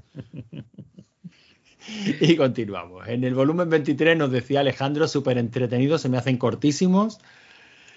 Carlos Palmero, también en el volumen 23. Sois unos grandes, estoy con Javi. David Skywalker y el señor Espetero fueron separados al nacer. Que te lo digo yo, que para la gente que no somos andaluces tienen la misma voz, el mismo acento, todo igual. Bueno, pues mira, a ver, de- vamos a ver si consigo este sábado por la tarde, que, que estaremos en, en Retropixel, y coincidiremos allí todos, a ver si consigo que David Skywalker y el señor Espetero tengan un tete a tete y yo lo grabe, y a ver si podemos discernir de verdad esa diferencia de, de acentos. Hostia, a ver, a ver si es verdad, tío, y salimos de dudas. Dice, a mí me pasó una vez, le pregunté a David por algo que escuché en un podcast y él me decía que no había hecho ningún podcast de eso. Lo tuve que volver a buscar y efectivamente era espetero. Por lo demás, gracias por hacernos pasar estos grandes ratos. Un abrazo. Un abrazo a ti, Carlos. Sí, tío, eh, lo siento para la gente. Aquí Cano está diciendo que qué coño el mismo acento, lo siento, tío, para mí son exactamente iguales. Juanma, bueno, ya no lo quiero, dijimos, no quiero ser Ya lo racista, no quiero ser Nah, racista, es- pero a mí me pones en un autobús lleno de chinos y para mí voy con la misma persona. Repetida. No, ya- ya, lo dijimos en el, el mes pasado. O sea, entendemos que de Despeñapeña- de Despeñaperros para arriba no sepáis eh, diferenciar nuestra riqueza cultural y de acento. No está hecha la miel para la boca del asno. No, no, está- desde luego, ¿eh? Juanma nos dice, ya lo he escuchado y vuelvo a flipar con ustedes lo bien que lo hacéis. Gracias por el podcast. Se, refiere al volumen 23, el mes pasado. Pues muchas gracias a ti. Patrick 1805, también en el volumen 23, nos dice, buenas, el juego de naves por turnos, no por Dios. No por Dios, no quiero volver a escuchar hablar de ese juego de naves me, me ha recordado a O-Game, que el concepto era el mismo pero por internet, en el navegador cuando ya se popularizó el ADLS. Qué. Javi, ¿qué juego de nave por turnos era? ¿Qué va? El O-Game no es por turnos. El O-Game es en tiempo real. Eh, de hecho, yo estuve enganchado al Ogame para variar. Y, y te tenías. De hecho, me levantaba a las 4 de la mañana porque sabía que había una flota que venía por la mía a moverla para que no me la destrozasen. El Ogame, lo malo que tenía es que era, estaba siempre jugando, o sea, no, no se paraba el mundo. Ojalá hubiese sido por turnos. Qué malas, qué Era mala- de- qué- qué malas noches pasaba con eso. Del estilo de estos juegos que se pusieron de moda eh, hace unos años en Facebook, ¿no? En de Facebook, criar claro. una granja y tal, que... Sí, sí, yo tenía conocidos que se levantaban a las 4 de la mañana para regar las lechugas de su granja y yo sinceramente lo- los miraba con ternurita. Con desprecio. No, no, no, no, con ternurita. Aquí Federico Bet dice que cuando me levanté un par de veces a esa hora dije, ¿qué cojones? Y no lo abrí más. Sí, eh, Federico, lo primero es darte cuenta de, de lo que estás haciendo. Estoy haciendo el tonto. Y luego ya, Efe- efectivamente, efectivamente. Tú ves ternurita en la palabra. yo en este tipo de juegos, cuando me instalo alguno en el móvil, me bueno, me los instalo porque me los instala mi hijo y luego yo juego. Y, y ya he tenido un par de juegos que los he tenido que desinstalar pa- pa- para desengancharme. O sea, lo mejor es, mm, cuando veas que has tocado fondo, los instalas y ya está. La, la verdad es que sí, como, como yo con Twitter, vamos. Sí, sí, sí, como tú con Twitter. ¿De cuántas cuentas de Twitter te has ido ya? No, de todas, ya directamente no tengo redes sociales ninguna, Javi. De hecho, eh, quiero avisar, ¿no? La cuenta de rigor y criterio en Twitter eh, la lleva exclusivamente la ERTES. Yo ya no tengo ni acceso a la cuenta. Voluntariamente eh, borré la aplicación y borré la... no, no, no, es que no tengo los datos de acceso, no, no puedo Bueno, ya, decía yo, ya decía yo que se hablaba mucho de arcade en esa cuenta. De arcade, solo de arcade, sí. En fin, Daniel Nowiman nos dice también en el volumen 23, Logran se va a dormir y Javi se queda solo leyendo en la revista PC Review. Pero el pobre hombre no acaba de pillar el sueño y se reincorpora para el Redmi TXT, para luego irse otra vez a la cama a ver si hay más suerte. Es la magia de la edición o un programa orgánico que transcurre en la más pura cotidianidad. Jaja, estupendo programa como casi todos. Eh, y, y vuelve a poner el casi, ¿eh? No, no, eh, eh, lo pone en esta ocasión porque yo hice alusión en el volumen 23 que ese casi me había escamado un poquito, pero ese casi original que leímos el mes pasado no era de Dani. Ah, no era de Dani, vale, vale. Pues la verdad, Dani, si quieres saber los entresijos, básicamente se me olvidó poner la parte del PC Review y luego fue imposible ya que volver a quedar. Somos gente muy ocupada, salimos todas las noches a la discoteca, estamos ahí en el luz de gas dándolo todo y luego pasa. En el molar, eh, estamos en el Claro, molar claro. y no, no podemos estar, no se puede estar en el molar y en el retro, en el molar y en el podcasting, no, hay que elegir.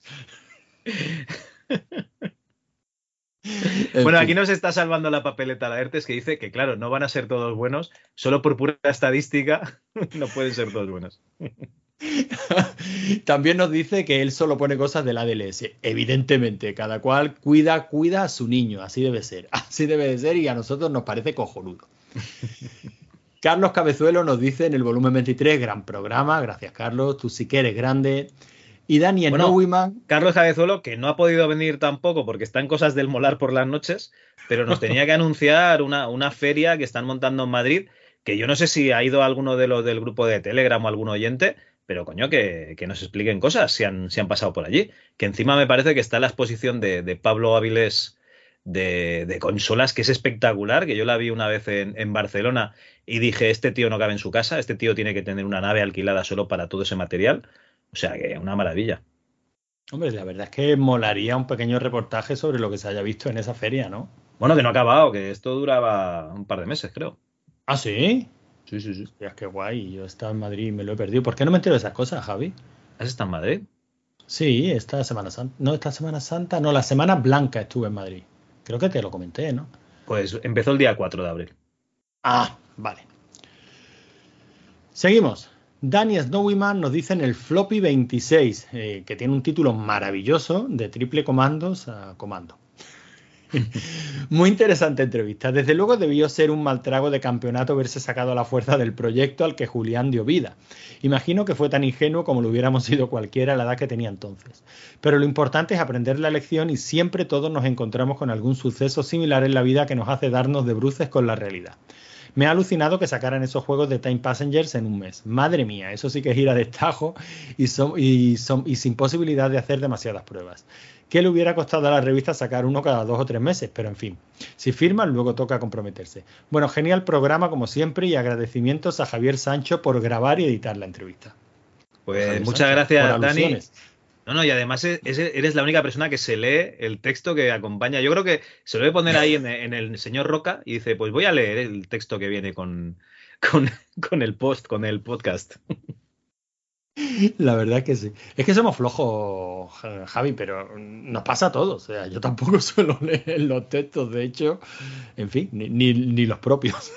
Pues os tenéis que leer el del Floppy 25 porque lo hizo eh, Miguel, un texto la hostia de largo, y encima mm, me tocó recortarlo porque el feed me dijo que me había excedido de mil caracteres. Pues Bueno. entonces, es- ese no lo leer. Cuenta como artículo, ¿no? Sí, eso cuenta como artículo. La ERTES dice que sí que los lee. Pues bueno, ya hay dos personas que los leen enteros. Gente de bien, gente de bien. Bueno, y ahora empezamos con un monográfico de John Shepard que se ha pegado una panzada de MS2 Club que no puede ser sana. John Shepard viaja muchos kilómetros y yo creo que se baja tres o cuatro capítulos y va de estajo el tío. No, no, si yo, o sea, hacer viajes largos escuchando podcast lo veo bien. Hacer viajes largos escuchando solo MS2 Club lo veo insano. Pero bueno, nos decía en el volumen 23. Entre ayer y hoy me he empachado de floppies del MS2 Club. Así a pelo me he escuchado el 23, 24, 25 y 26. Ayer también me escuché el MS2 Club volumen 23. Como siempre, una gozada mensual. Los queremos semanales, Calzacad uno. ¿Cal? Eh, ¿Semanales? Sí, sí, hombre. ¿Y qué más? Sí. Al final los pondré de pago. Ya veréis cómo dejáis de escuchar rápidamente. En el número 23, el floppy 23, nos dice anécdotas de lo duro que es prosperar en el mundo del desarrollo español en unos años convulsos de la mano de Rufino y Vicente. Qué cosa más entretenida. Se me ha hecho muy corto. Necesitamos parte 2 y 3. En eso estamos todos de acuerdo, ¿eh, John? Sí, sí, sí. Además, que sepáis que ya ha salido el Shadow Warrior 3, ¿eh? Ah, ¿ya ha salido? Ya ha salido, ya ha salido. Se lo pregunté el otro día. Estuvimos debatiendo si era mejor Unreal o Unity.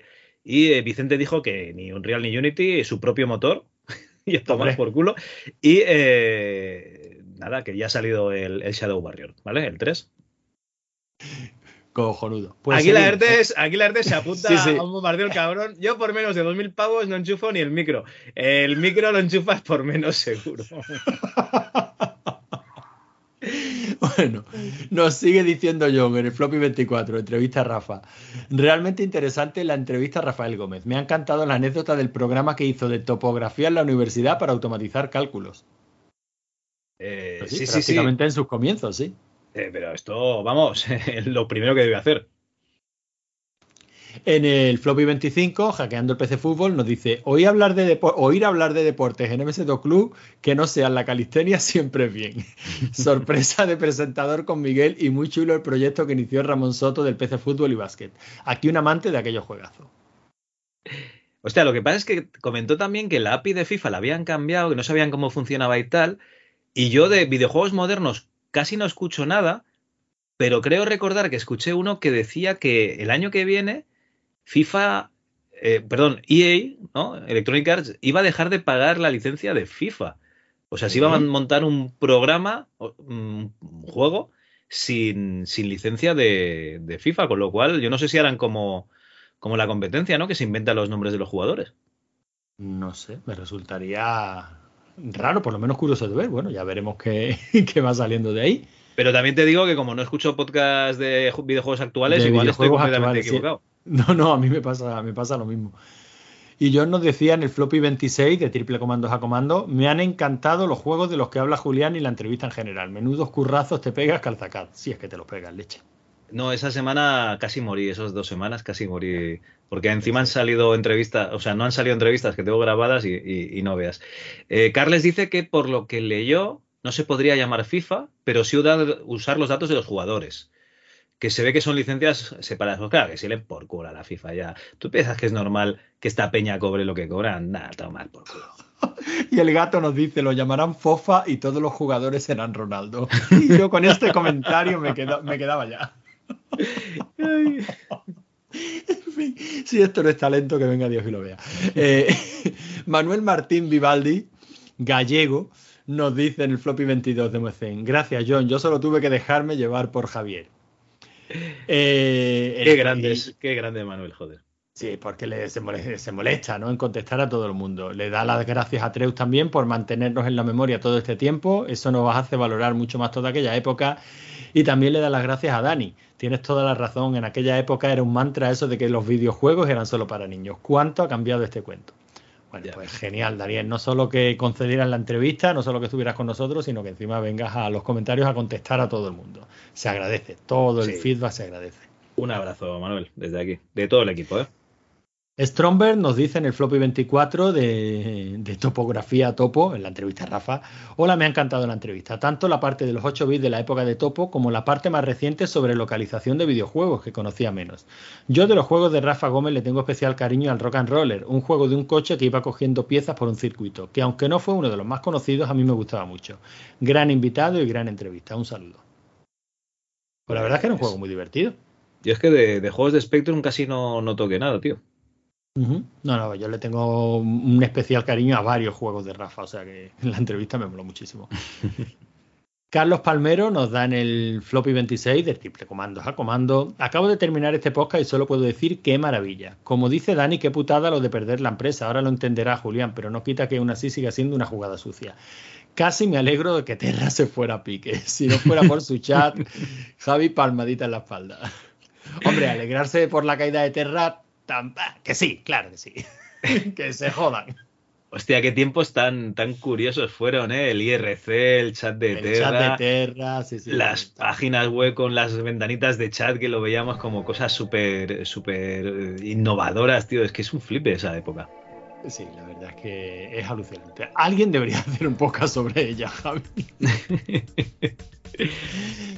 Ma- Mike CD nos, da, nos dice en el floppy 15, este no recuerdo cuál era. Qué magnífica entrevista y qué encanto. Voy con un poco de lag escuchando los programas. Enhorabuena por la entrevista a este ídolo de la juventud. ¿A quién entrevistaste en el floppy 15, Javi? Seguramente será Beatriz Rico. Porque si es ídolo. Efectivamente. el único ídolo de la juventud que hemos entrevistado, ¿no? Ídolo, ídola, pero. eh, a ver, ¿tú qué veías? Eh, ¿A esta ídola y luego te ibas corriendo al lavabo o qué hacías, eh? Marrano, cachis la mar. Ay, ay, qué feo está eso. Pixel Van Gogh nos dice en el volumen 23, empezando con McRandy y DJ Randy, muy heavy esto, muy heavy esto.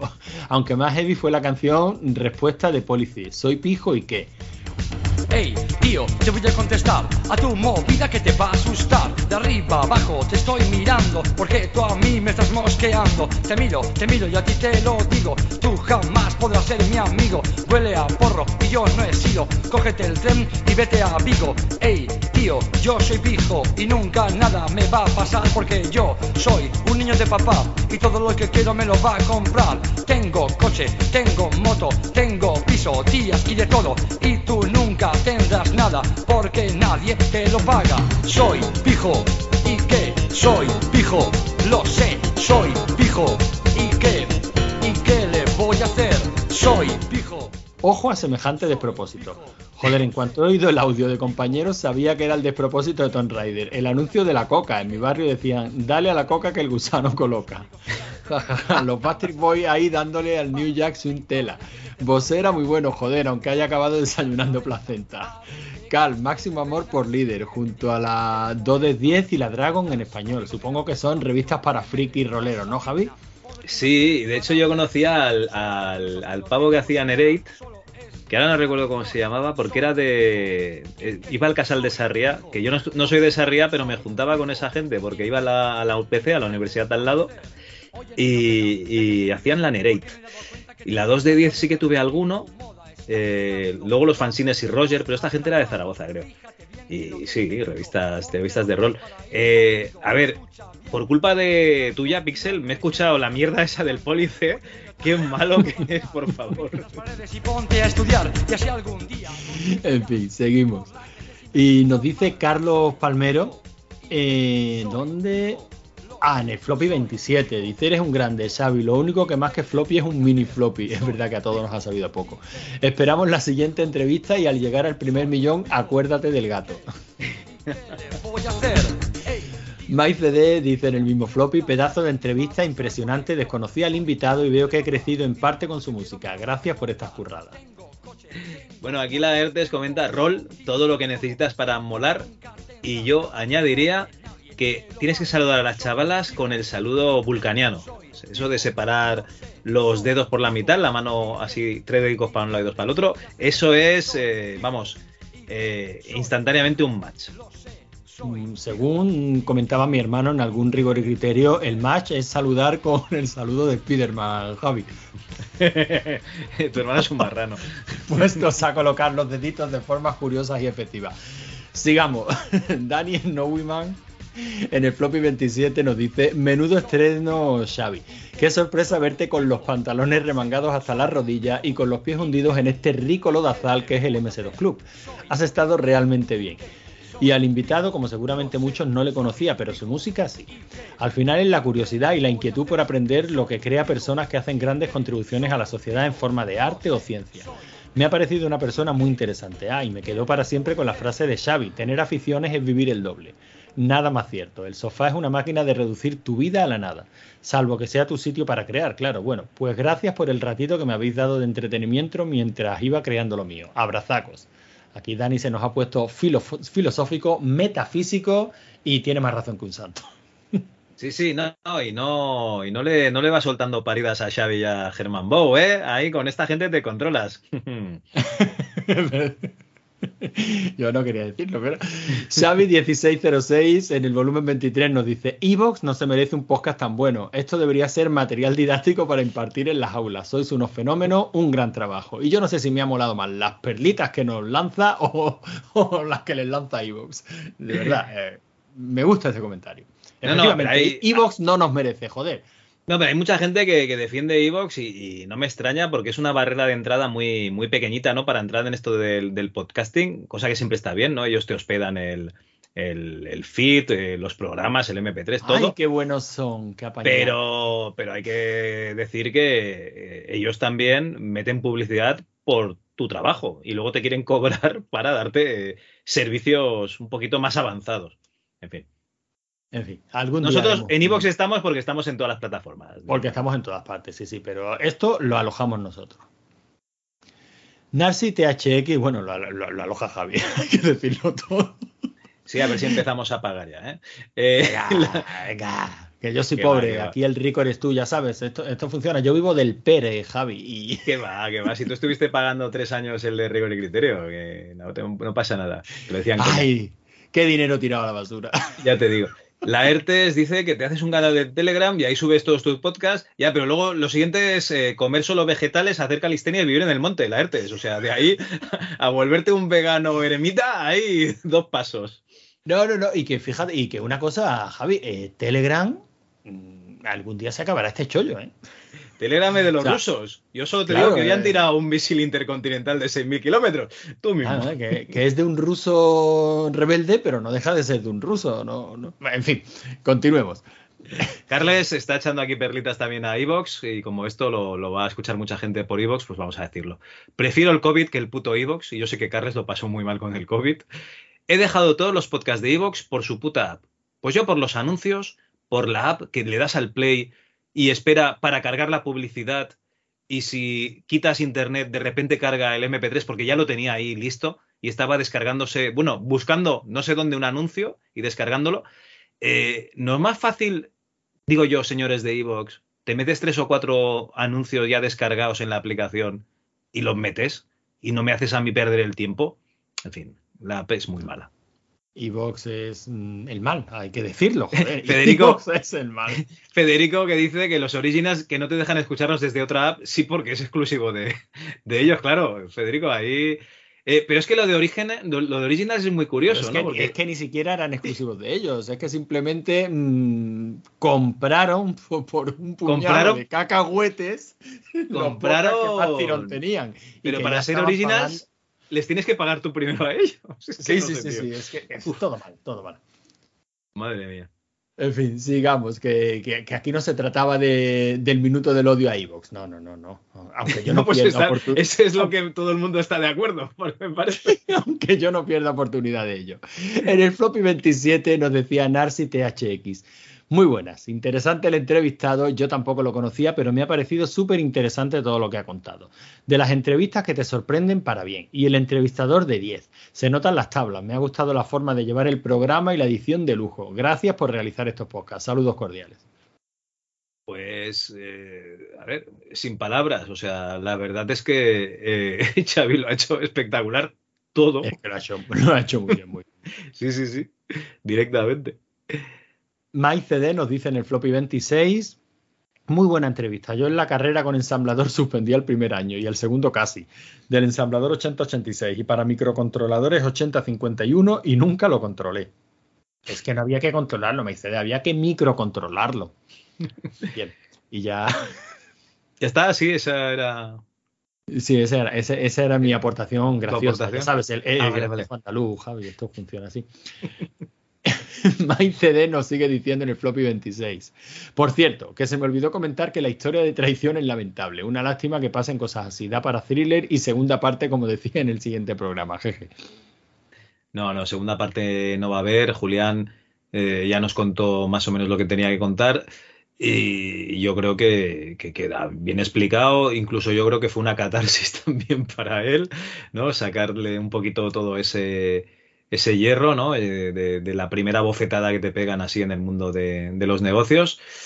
Y, una pena eh, la panda de tiburones que había en, esa época, ¿no? Entre las distribuidoras y los que entraban aquí a, digamos, al mundo de- del desarrollo de videojuegos con estas mentalidades. Pero bueno, es lo que hay y yo creo que en todos los países ha pasado exactamente lo mismo, ¿no? El pez grande se come al chico y es lo que hay.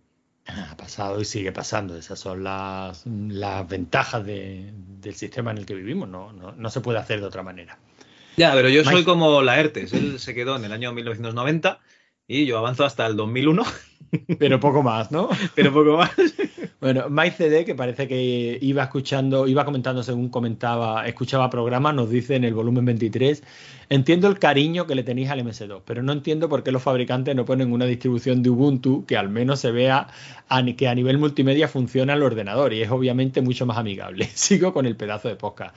Pues mira, yo estoy a 100% con MyCD, o sea, se está refiriendo a esta, esta versión que nos anunciaste de, de este MS2 bastardo. ¿Cómo se llamaba esto, Javi? El Fridos. Eso, eso, que, que nadie entiende que le vendan un ordenador con eso instalado. Son ganas de hacer sufrir al personal porque sí. No, a ver, es muy fácil. O sea, tú tienes que probar el ordenador para ver si funciona o no. Entonces, tú si ves el, el cursor en la pantalla, no tú ves letras. Y el cursor, tú ya sabes que funciona. Que por Pues cierto, está, que... pues un Ubuntu y, y ves letras, el cursor, un ratón que se mueve, escuchas alguna cosita, ves tres fotos y dices, funciona. Bueno, pues eh, resulta que el Fridos estuve cacharreando con él en, en un Pentium 4 porque mi idea era voy a, voy a usar un Pentium 4 que a día de hoy es el ordenador que todo el mundo está tirando a la basura porque pesa un montón, gasta un montón y, y lo, YouTube no va. ¿Vale? Básicamente porque eh, tienen, normalmente tienen poca memoria y, a la que abres Chrome se, se va toda la memoria al, al- bueno, se la come toda.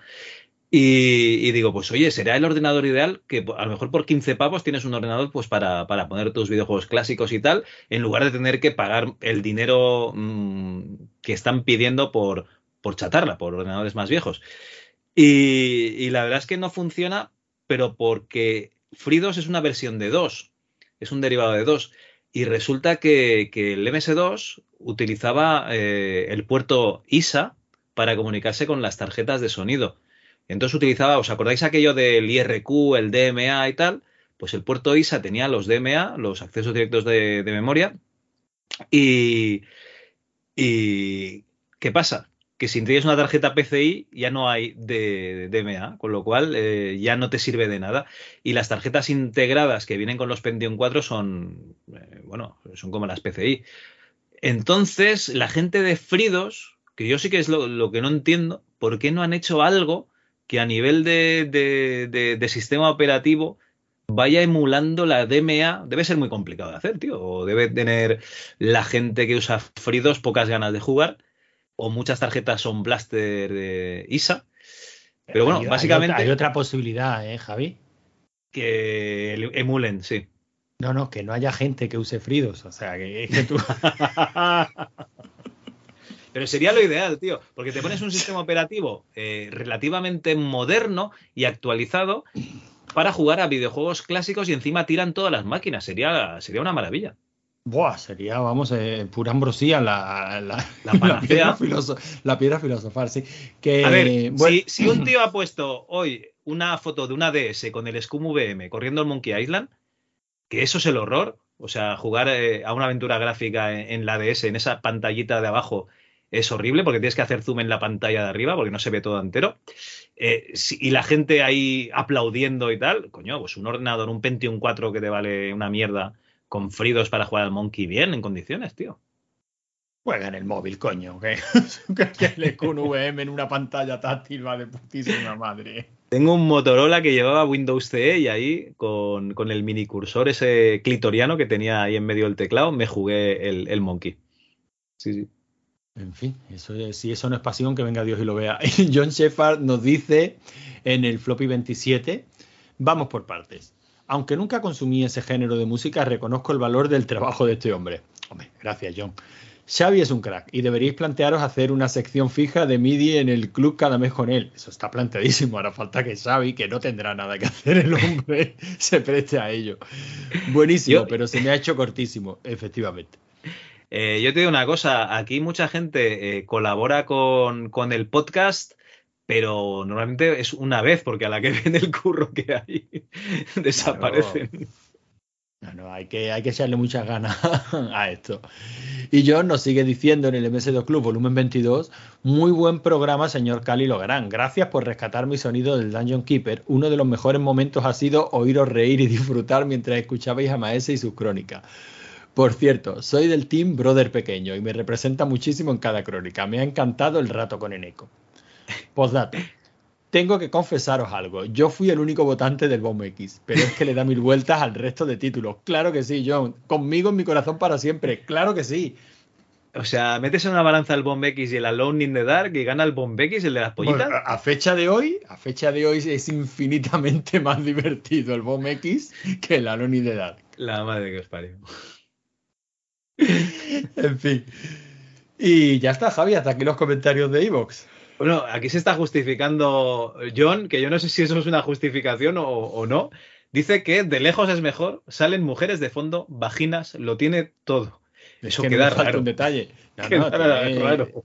tiene, cuatro pollitas de morfologías muy diferentes. Sí, sí, sí, sí. Es, lo tiene todo.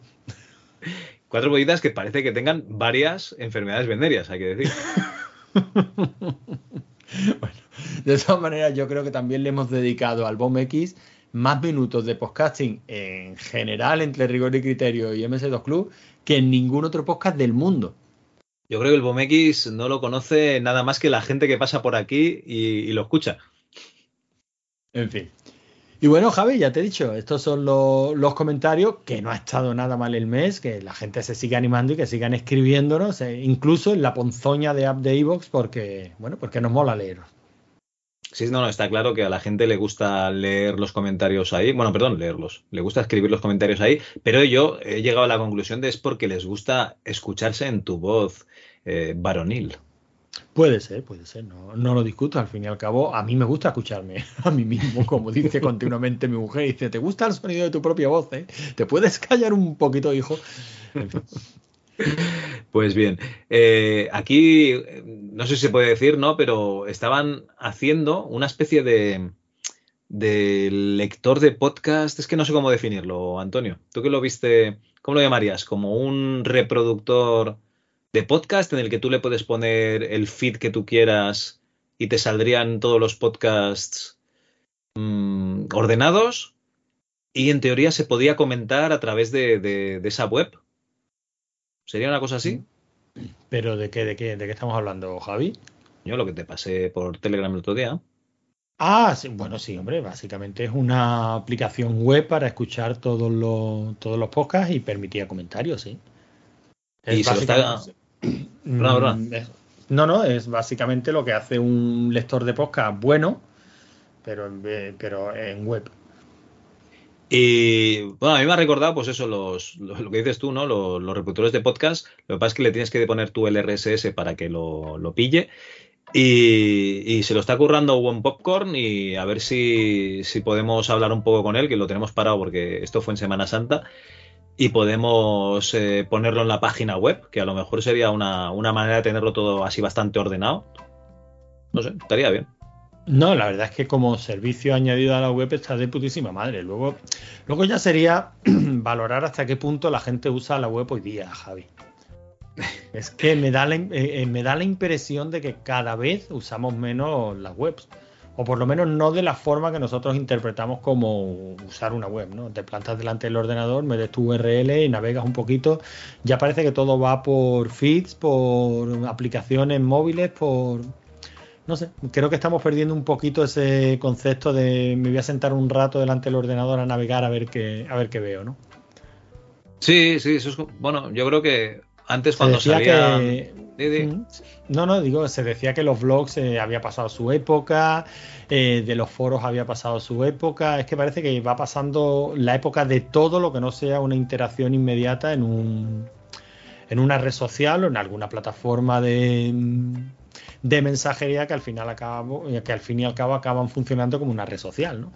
En el momento que una aplicación como WhatsApp o como Telegram que empezaron como aplicaciones de mensajería, ya empiezan a incorporar pues la cantidad de funciones que, que incorporan, ¿no? Compartir archivos, llamadas, eh, reacciones, eh, iconos. estamos a nada de que una aplicación como Telegram lo sustituya prácticamente todo. Bueno, pero aquí la historia es eh, que Telegram, tú empiezas a poner paridas, porque normalmente lo usas pues para ver si está pasando algo que no te tienes que perder, pero normalmente solo hay basura, no vamos a engañar. Hay un montón de grupos. Mira, aquí tengo uno, Amstrad Power. 16.158 mensajes sin leer. Me voy a salir, lo siento, chicos. Pero bueno, Eh, Javi, si, Javi, veis que sale. Si, si veis que sale alguien, he sido yo. A tomar por culo, si es que no los leo. Y, y en el grupo de, de, de la Chus me los leo horizontalmente, veo las cuatro paridas que se han puesto. A lo mejor contesto cuatro paridas más porque estoy, yo qué sé, yendo al lavabo, eh, saliendo del coche, etcétera, etcétera. Y entonces, eh, básicamente, eh, es mierda. En cambio, tú cuando escribías algo en una página web, se supone que era algo para que perdurase, con lo cual, más o menos, te lo currabas un poco. Yo entiendo que, que además la información está desordenada, porque hay veces que tenemos cuatro conversaciones a la vez, que esto parece, yo qué sé, un, un libro de Terry Pratchett, ¿no? Cuando hay personajes que se están contestando tres, tres páginas después. Eh, no sé, es eh, un poco caos. O sea, Telegram sirve para lo que sirve, pero realmente para estar informado de, de algo específico, no. O sea, esto es un batiburrillo de mensajes.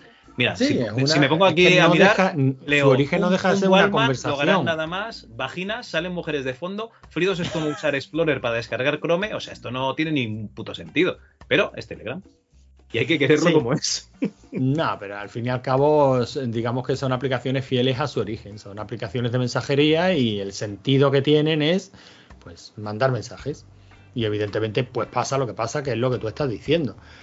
eh, y cada cosa debiera tener su sitio, pero al final es que vamos derivándolo todo a una única aplicación, que consultamos de una forma rápida, que contestamos rápido, que pensamos rápido, que...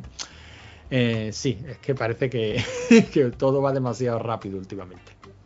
Pues sí. Bueno, si te parece bien lo dejamos porque aunque esto ha sido directo, eh, la gente no, no ha comentado nada de los programas. Sí que habéis comentado lo que estábamos diciendo, que eso está muy bien. Con lo cual, con eso nos quedamos. Eh, no olvidéis las vías de contacto. Tenemos un correo electrónico que han usado tres personas. Es hola.ms2.club. Tenemos también una página web que es ms2.club. eh, un Twitter, ms2club, todo junto, arroba ms2club. Y eh, si queréis, tenéis el grupo de Telegram, que lo tenéis ahí metido en la página web. Y si eh, vais a alguna feria retro y queréis ser una persona destacada y elegante y no ir con una camiseta, pues yo qué sé, de, de Spectrum o Amstrad como un pordiosero y queréis llevar algo guay, un disquete ahí chulo, pues os podéis pillar una camiseta del MS2 Club en la página web y si no os parece que está bien de precio, pues os enviamos el logo. Nos lo pedís por mail o por Telegram o lo que sea, os pasamos el logo y os hacéis vosotros la camiseta. Pero defended los colores, coño. Claro que sí, así tiene que ser. Y ya está, ¿no, Javi? Yo creo que nos ha quedado un programa redondo. A mí me ha encantado. Sí, todavía no lo hemos grabado, o sea que imagínate. Por bueno, eso me ha encantado. hasta el mes que viene. Recordad que saldrán floppies en lo que queda de mes. Seguramente el siguiente será de los creadores de Dynamic, de los fundadores de Dynamic y fundadores de Drawsoft. Y no es Carlos Abril, que Carlos ya entró cuando estaba fundado. Y lo vais a flipar. Nah, tampoco mucho, pero va a estar muy bien. Ya lo veréis. Venga, hasta el mes que viene, Antonio. Adiós.